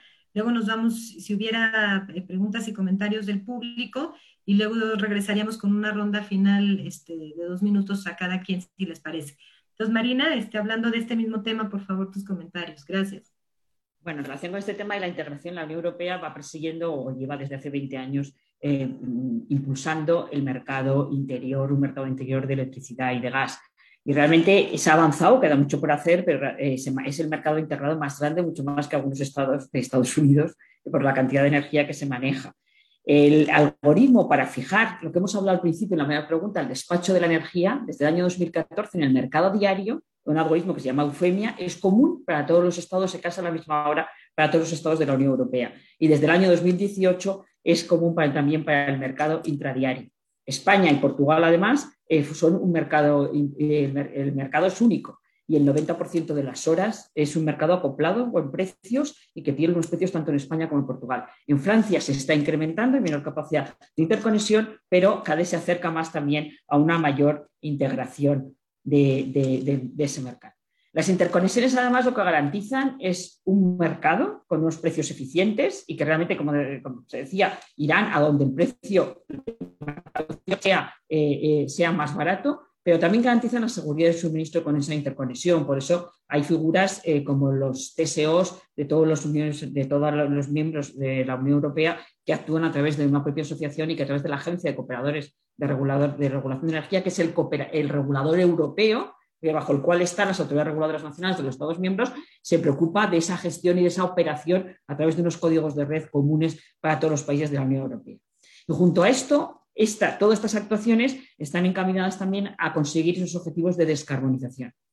Eh, en la Unión Europea, en el paquete de energía limpia, llamado así paquete de energía limpia para los ciudadanos europeos, estableció unos compromisos de un 40% de reducción de emisiones respecto a, 1990, un 32% de, renovables, un 32% de objetivo de eficiencia energética. Pero quiero señalar que estos objetivos no son el mecanismo de, gobernanza que estableció la Unión Europea para conseguir estos objetivos de transición de descarbonización no es vinculante para cada país, sino es la media de reducción de todos los países europeos. Y para eso se creó un mecanismo que son los planes nacionales de integrado, integrados de, energía y clima, los PENIEC, que llamamos con las siglas, en el cual cada país señala que, se compromete a reducir. La Comisión Europea analiza todos ellos conjuntamente y ve si se alcanza la media o no se alcanza ese objetivo que se ha planteado, con la media de todos ellos. España ha planteado el, país más ambicioso, de ese 32 planteamos un 42% de objetivo en renovables, de eficiencia energética un 39 y pico por ciento. Bueno, es un ejemplo, cada país ha hecho sus aportaciones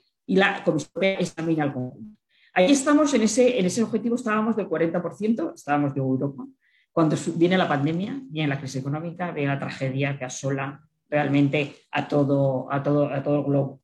Y se plantean, ¿estos objetivos van a mantenerse? ¿Van a incrementarse esta ambición climática, estos objetivos de ambición? La presidenta Ursula von der Leyen, que inició la legislatura del nuevo Parlamento Europeo tras las elecciones europeas en diciembre del 19, por tanto, antes de la pandemia, anuncia que va a incrementar la ambición del 40% de reducción de emisiones al 55%. En esto llega la pandemia y todo el mundo se plantea en un momento de crisis económica en el cual los países han visto muy afectados y que tienen que reactivarse económicamente. ¿qué hace? ¿Se va a mantener esta ambición? ¿Se va a seguir pensando en esos objetivos, de, en ese incremento del 40 al 55 que pensemos que ese incremento supone que todas las directivas, todas las normas que se aprobaron en el 2018-19 hay que cambiarlas, porque si cambias el objetivo ahí arriba, pues tienes que cambiar todos los demás. Tras un debate, tras un examen indicado, tras pasar el confinamiento que seguimos pasando en muchos países europeos, eh, finalmente, a la vuelta de vacaciones, a la vuelta del verano, eh, del verano europeo, por tanto, en, el otoño, se ratifica, el Parlamento Europeo dice que el incremento tiene que ser del 60% y el Consejo Europeo y la Comisión Europea han aprobado un incremento del 55%.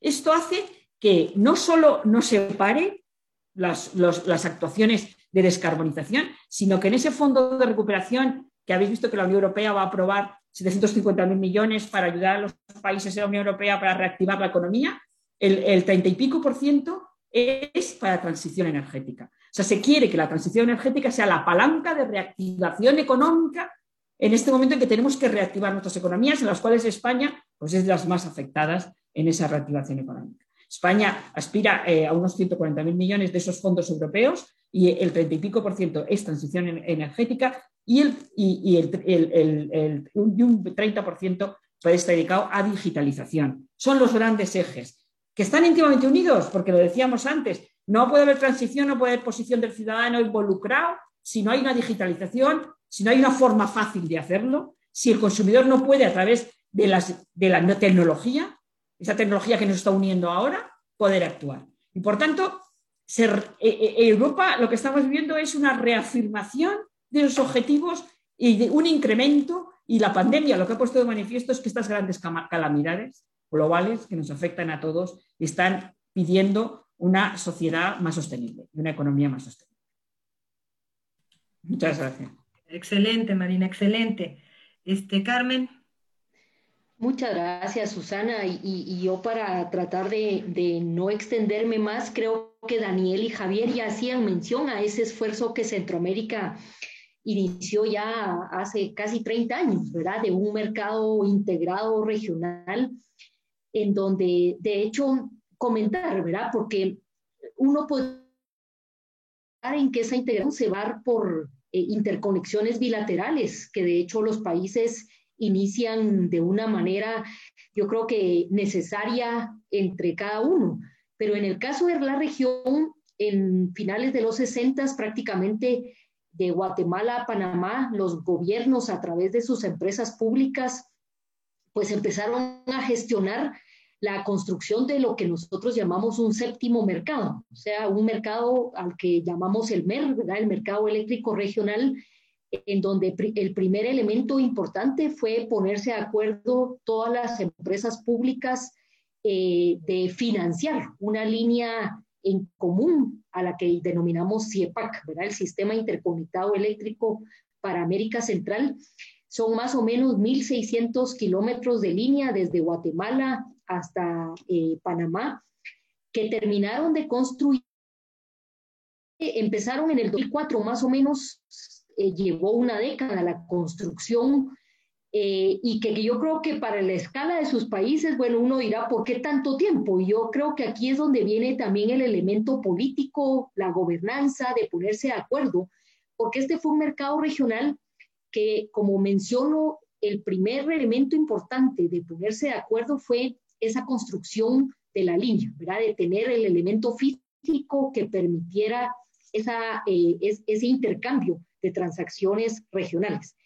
Pero de la mano de eso, la región también diseñó una institucionalidad, porque prácticamente este mercado tiene sus propios reguladores, ¿verdad? Tiene un regulador eléctrico eh, que funciona para toda Centroamérica. Hay un despacho que también funciona eh, y ha tomado los ya que de las buenas prácticas de los países que en la región han funcionado, ¿verdad? Porque es un, es un despacho también de mérito eh, que es, eh, funciona de manera independiente para toda la región. Entonces tenemos la parte física, la parte institucional y también tenemos una normativa, ¿verdad? Porque en el año 96 los países eh, firman lo que denominamos un tratado marco eh, en donde prácticamente se, se, establecen los compromisos y los objetivos que este mercado eh, debía desarrollar. Luego se desarrolla a nivel de, de protocolos y finalmente el reglamento de cómo iba a funcionar. Ese reglamento, yo diría, hace las veces de una legislación de electricidad para la región, porque establece prácticamente las reglas del juego que se van a dar entre los países para el uso de la red de transmisión. Aquí es donde de hecho eh, el mercado ha, venido evolucionando. Obviamente hay cosas que todavía son desafíos como la parte de hacer contrataciones de largo y que esto logre tener un, un, calce con los derechos de transmisión que se obtienen, porque prácticamente el sistema de transmisión funciona como un sistema nodal, ¿verdad? En donde de hecho eh, los actores interesados van a obtener derechos de transmisión para la utilización del sistema eh, el mercado es libre en términos de la contratación entre actores de diferentes países, pero que tal vez lo que quisiera resaltar es mucho de lo que decía Javier, ¿verdad? Por un eh, Centroamérica ha visto la integración como una forma, primero, de asegurar esa seguridad energética entre los países, de motivar también el surgimiento de proyectos de generación de escala regional, pero la parte comercial, creo que es aquí la que hay que resaltar muchísimo, ¿verdad? Porque al final la integración energética, yo creo que es cuando ya el comercio internacional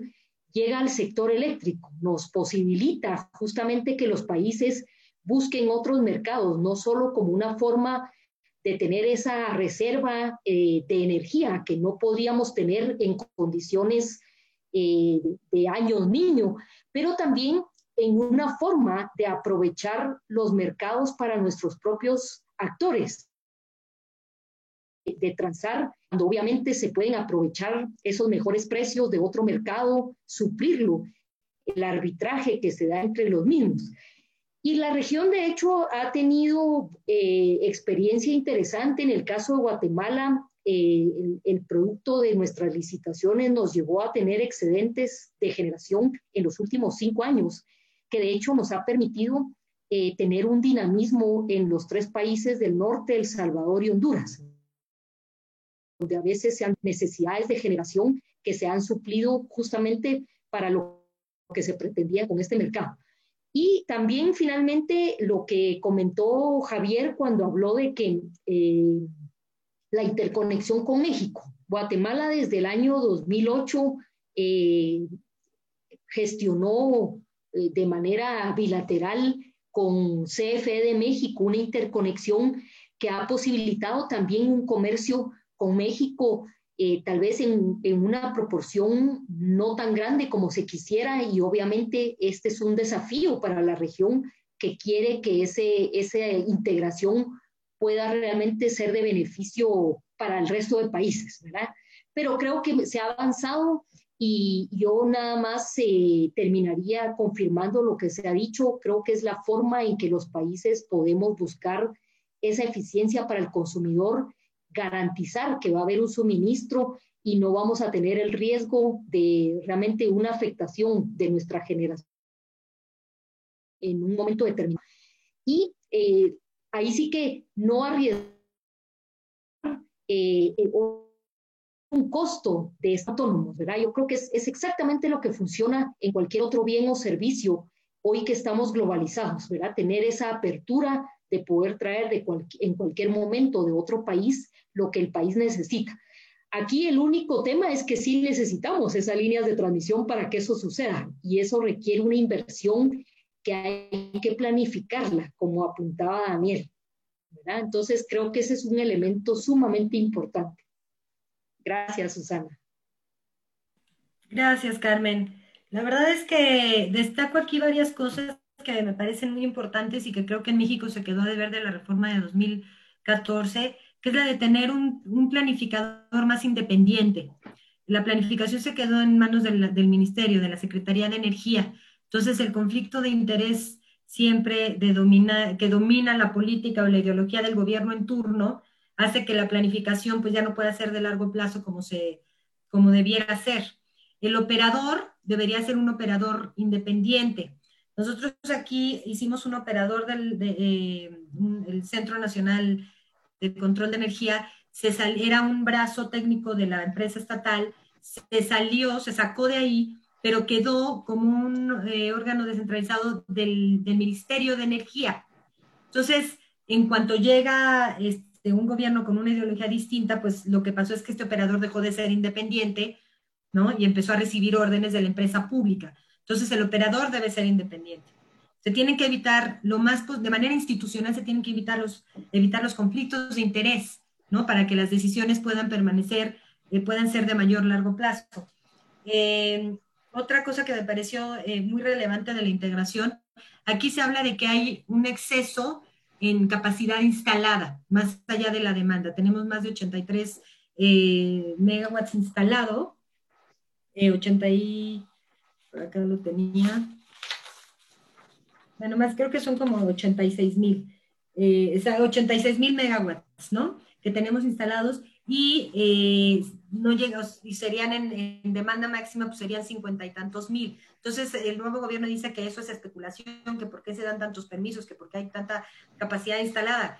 Bueno, porque no entra todo al mismo tiempo y porque siempre cabe la posibilidad de integrarnos con otros mercados para generar, para entregar los excedentes y no siempre las ventajas competitivas de las que hablaba Javier y Carmen se mantienen igual. Las ventajas competitivas, o sea, la, energía barata eh, en, algunos lados en Ecuador no siempre va a ser, en todo el año no va a ser la misma, ¿no? O sea, si hay, hay es bidireccional, este, las ventajas competitivas son dinámicas y la integración te permite hacer esta planeación y esta, este, este aprovechamiento de energía más, barata. Eh, tiene mucho más racionalidad eh, económica el permitirte comprar cuando es más barato afuera que producir aquí aunque sea más caro, porque otra vez el que paga es el consumidor. Entonces hay muchas lecciones que luego con Marina me gustaría platicar eso de, que hablaste que cómo se fijaron los precios en las subastas, que se determinaron ya precios este, fijos en los contratos, que ese es un tema de evolución regulatoria y que solo puede ir pasando conforme vas aprendiendo este, en los resultados de distintas subastas. Pero bueno, si están de acuerdo, podemos pasar eh, a, preguntas o comentarios del público. Gabriel, ¿tienes algo ahí? Sí, claro que sí, Susana. Eh, nos preguntan eh, a través de la página que si creen ustedes que es un error de México darle prioridad a la generación hidráulica en momentos que sufrimos importantes cambios climáticos. ¿Quién quiere contestar? Si quieren, yo, yo, yo, yo hago una, una, anotación al respecto. Eh, de nuevo, como, como ya mencioné, el hecho de tener, de que sea el agua y con el concepto de que el agua viene, entonces su costo es cero, eh, es un concepto eh, que lo lleva a uno a, a, a, decisiones erradas. ¿Por qué? Porque cuando hace falta el agua, va a tener que utilizar otros recursos supremamente más costosos. Entonces, dependiendo del régimen hidrológico, hay que tomar esas decisiones. Si no se tienen embalses, pues eh, eh, las decisiones son un poco más, eh, digamos, directas, porque pues, se genera lo que, lo, que, lo que hay, pero hay que estar preparado para la condición en la cual no la hay. Y ahí voy a tocar un tema muy importante que se acabó de mencionar, la capacidad instalada. La capacidad instalada no es una medida suficiente para decir que hay sobreinstalación. Para eso doy una anécdota. El ministro que tomó la decisión de aplazar el proyecto que yo mencioné en el año 90, proyecto Guavio, dijo, hay una capacidad instalada de 40%. Llegamos al 91 y tuvimos un racionamiento de año y medio. En este momento, nuestra capacidad instalada son 15.000 megavatios, con una demanda del orden de 10 megavatios, de 10.000 megavatios. Eh, eh, ese exceso es a raíz de que hay un 80% hidráulico. Las plantas hidráulicas no se diseñan para generar el 100% tiempo completo. Las plantas hidráulicas se, diseñan con un factor de planta del orden del 30-40%. Y las plantas eh, eólicas tienen factores de planta del 20% y las fotovoltaicas del 15%. Entonces, la evaluación para mirar si la energía se va a cumplir no es solamente con la capacidad, hay que mirar también la energía suficiente. Entonces, para la respuesta, ponerle cero siempre a la energía hidráulica lleva a situaciones en las cuales el sistema puede quedar en déficit.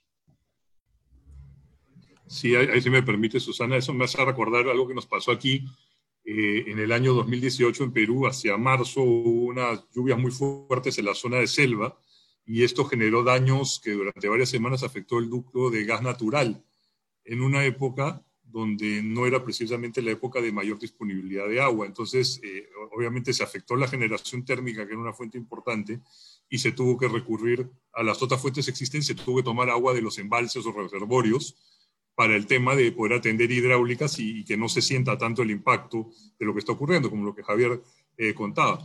Pero eso no tiene costo cero, porque ese reservorio también era utilizado como reserva de agua para regadío y atención de la población. Entonces, después se generó una discusión entre las empresas eléctricas y el sector saneamiento, porque entonces está quién pagaba la factura y cómo se está afectando esa agua que en principio se había almacenado para poder utilizarla en, los tiempos justamente de menos lluvia o de sequía para atender las cosechas. Entonces, eh, hay una afectación, al final todo es cíclico y la utilización de todos estos recursos siempre tiene una valoración económica y, también una, hay un debate ahí sobre en qué, qué, priorizas, ¿no?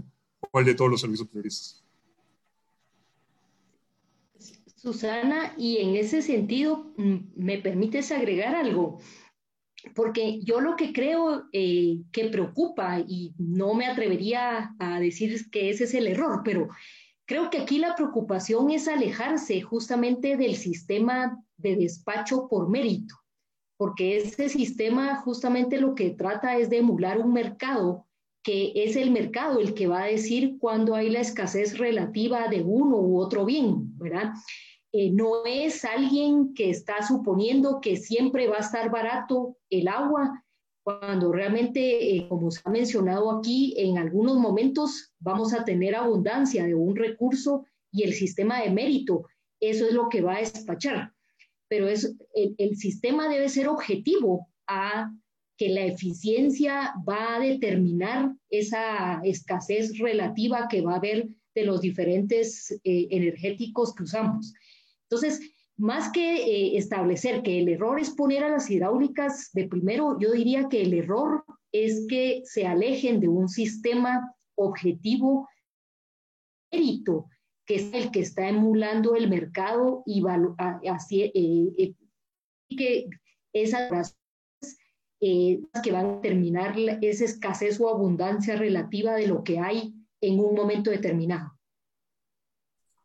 Yo simplemente por, por coincidir con los anteriores y con Carmen, yo creo que alejarse del sistema técnico de eficiencia y de fijación del precio es y introducir un elemento que puede ser distorsionador, que es la naturaleza público-privada del operador, me parece que no es, desde el punto de vista de ortodoxia regulatoria, la fórmula más adecuada. Si además eso implica que la producción de energía eléctrica va a tener más emisiones y no hay hueco para las energías renovables que no emiten, me parece que no es adecuado ni por una perspectiva ni por otra, desde, con todo el respeto, por supuesto pero yo creo que no debería alejarse de los modelos de eficiencia económica que prosiguen además un precio adecuado con una determinada garantía eh, para el propio consumidor. Creo que no le pongo ni una coma, como diría ya saben quién, a lo que acaban de decir. ¿Algo más, Gabriel? Sí, eh, tenemos otra pregunta. Eh, ¿Puede existir para otro tipo de energéticos como el gas natural colaterales una integración regional como se ha hecho en el sector energético de los países? ¿Quién le gustaría platicarnos?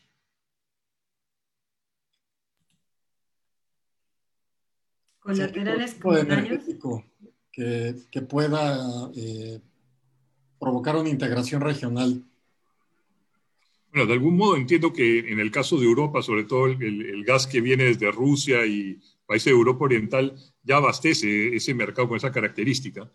Y eh, de algún modo ha, habido intenciones de hacerlo acá en, América del Sur, no se ha terminado de dar. El caso de Bolivia, por ejemplo, en determinado momento, en Perú se está hablando todavía de alguna expansión de, gas, se ha buscado la, la intención de generar ahí una conexión entre Bolivia y Perú, por lo menos para integrar la región sur del Perú, que es una región de, eh, donde hay una, muy fuerte una cultura que se llama Aymara, que comparte el, Puno en el sur del Perú con la, parte altoandina de, de Bolivia. Y también está viéndose la posibilidad, ahora que hay nuevas formas y nuevos yacimientos muy ricos de gas en Argentina, por ejemplo, Venado Tuerto, que antes lo mencionaba este, Susana, ¿no? Podría tranquilamente eh, buscar la posibilidad de comercializar eso hacia países vecinos, hacia de repente Chile, que es un país que no, no tiene riqueza eh, en hidrocarburos, o el caso del gas del, presalto en, las costas del Brasil, para poder este, atender no solo eh, la demanda propia del Brasil, sino otros países de Mercosur y países colindantes. ¿no? E, esa es una posibilidad, sí, la del gas natural. Y también está la de otro que es otro energético muy renovable, que es el hidrógeno verde que muchos de los países estarían en condiciones de producir y que es el tema más actual quizá en, lo que podemos hablar de recursos energéticos renovables. Susana, en ese, en ese tema yo también quisiera, eh, comparto lo, lo, expresado por Daniel, porque en Guatemala y bueno, en Centroamérica en el pasado también ha habido la intención con México. Tú recordarás el famoso gasoducto, ¿verdad? Que se viene hablando en muchas administraciones y que no llega a concretarse. Y no llega a concretarse justamente porque creo que cualquier proyecto de integración al final lo que manda es eh, lo económico y financiero, ¿verdad? Cualquier proyecto tiene que hacer sentido los números financieros para poder realizarlo.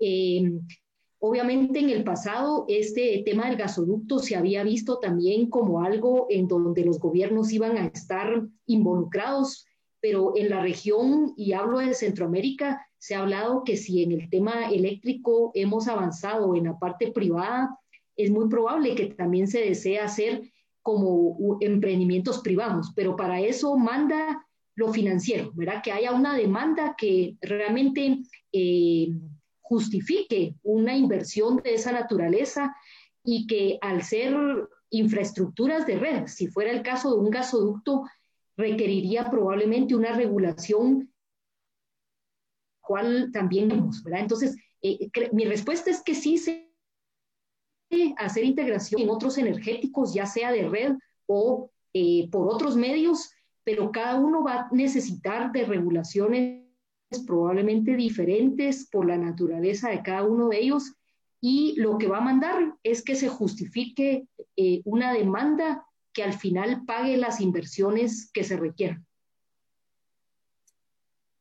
Proyectos de largo plazo. Claro que hay que advertir, perdón. Sí, Adelante, Javi. No, no, no, adelante. Eh, gracias. No, hay que advertir también que en el caso del gas aparece una, un, un, mercado internacional muy rico, que es el del eh, el gas eh, natural licuado. Eso pues prácticamente es, una, es un mercado que se ha desarrollado en las diferentes partes, en el Atlántico, en el Pacífico, y que eh, cambia un, poquito, un poco la, la, perspectiva en el sentido de, de, en algunos casos es preferible hacer la transformación a gas licuado eh, que hacer una inversión en gasoducto. Eh, eh, con Panamá se estaba pensando en un gasoducto y pues Panamá ya tiene una, una estación para gas licuado y generación con, con, con, gas licuado, que hace la integración mucho más amplia y entiendo pues que España también tiene unas compras importantes de gas, de gas, de gas licuado. Entonces prácticamente son integraciones con, con los países productores, eh, en este caso, pues Australia y, y, y los países de, del sur de África. Excelente. Gracias, Javier. ¿Alguien más que quiera agregar algo? Bueno, por intervenir. Efectivamente, en, en, Europa tenemos integración de los gasoductos, tenemos en nuestros gasoductos también tenemos con Marruecos y con, y con Argelia. Pero quería señalar en línea con lo que, con lo que decía Javier, o con lo que decía Carmen, que cuando, y, tenemos interconexión gas también con nosotros España, con Francia, con Portugal, que se planteó una nueva interconexión con Francia y el mecanismo que se utiliza, y fue analizado por el regulador español y el regulador francés, es que realmente hubiera interés de posibles consumidores o usuarios que garantizasen la recuperación de la inversión. Como en este caso no hubo suficientes, los reguladores, tanto el francés como el español, las autoridades reguladoras, independientes de los gobiernos, digo los, reguladores independientes, decidieron que no procedía en una fase previa que se realizase ese gasoducto. O sea, todo tiene que ver que realmente es bueno para los mercados, permite las transacciones comerciales, permite garantía de suministro, pero tiene que estar garantizada la, inversión, que realmente haya usuarios que garanticen esa inversión. Claro, esto dicho en sencillo es como los centros comerciales, que si no hay una gran, las grandes almacenes o tiendas ancla, no funciona, o sea, solo con los pequeños comercios no va. Entonces, para que funcione esto necesitas esas, inversiones que principalmente son grandes industrias, centrales térmicas y eventualmente estaciones de servicio para abastecimiento vehicular, si es que en la región hay un mercado de vehículos que se muevan con, con, eh, sobre la base del gas como fuente energética, ¿no? Caso contrario, eh, pierde interés el proyecto por un factor netamente económico. Gracias. Pues creo que ya son todas las preguntas. Sí tenemos más, pero están muy, muy agresivas. Ok, entonces no. Esas luego las pasamos. Ya, son cuestiones ya políticas y, este no, no es el espíritu del panel. Eh, y además ya nos llevamos dos horas, ya es, ya es, este, es un, un, buen tiempo. Muchísimas gracias a todos por acompañarnos. Muchísimas gracias a Susana por, por ayudarnos y proponer este panel. Este, la verdad es que sin ella no, no, no, no sería posible. Muchísimas gracias a Marina, a Carmen, a Daniel, a Javier por, por tomarse el tiempo eh, de conectarse con nosotros, de compartir todas sus experiencias a nivel personal y a nivel este, de país, que han sido muy enriquecedoras para, para nosotros. Como bien dijo Susana, no está bien que en los webinars que hemos estado organizando hablemos solamente de México y México y México y no tengamos un punto de comparación. Y creo que esto nos abrió muchísimo la mente y nos, nos vino a dar ejemplos este, muy importantes de hacia dónde nos está llevando esta política energética que está implementando ahorita en México. Muchísimas gracias a todos, eh, que tengan un, un, buen día, ya son tardes, buenas tardes ya para todos.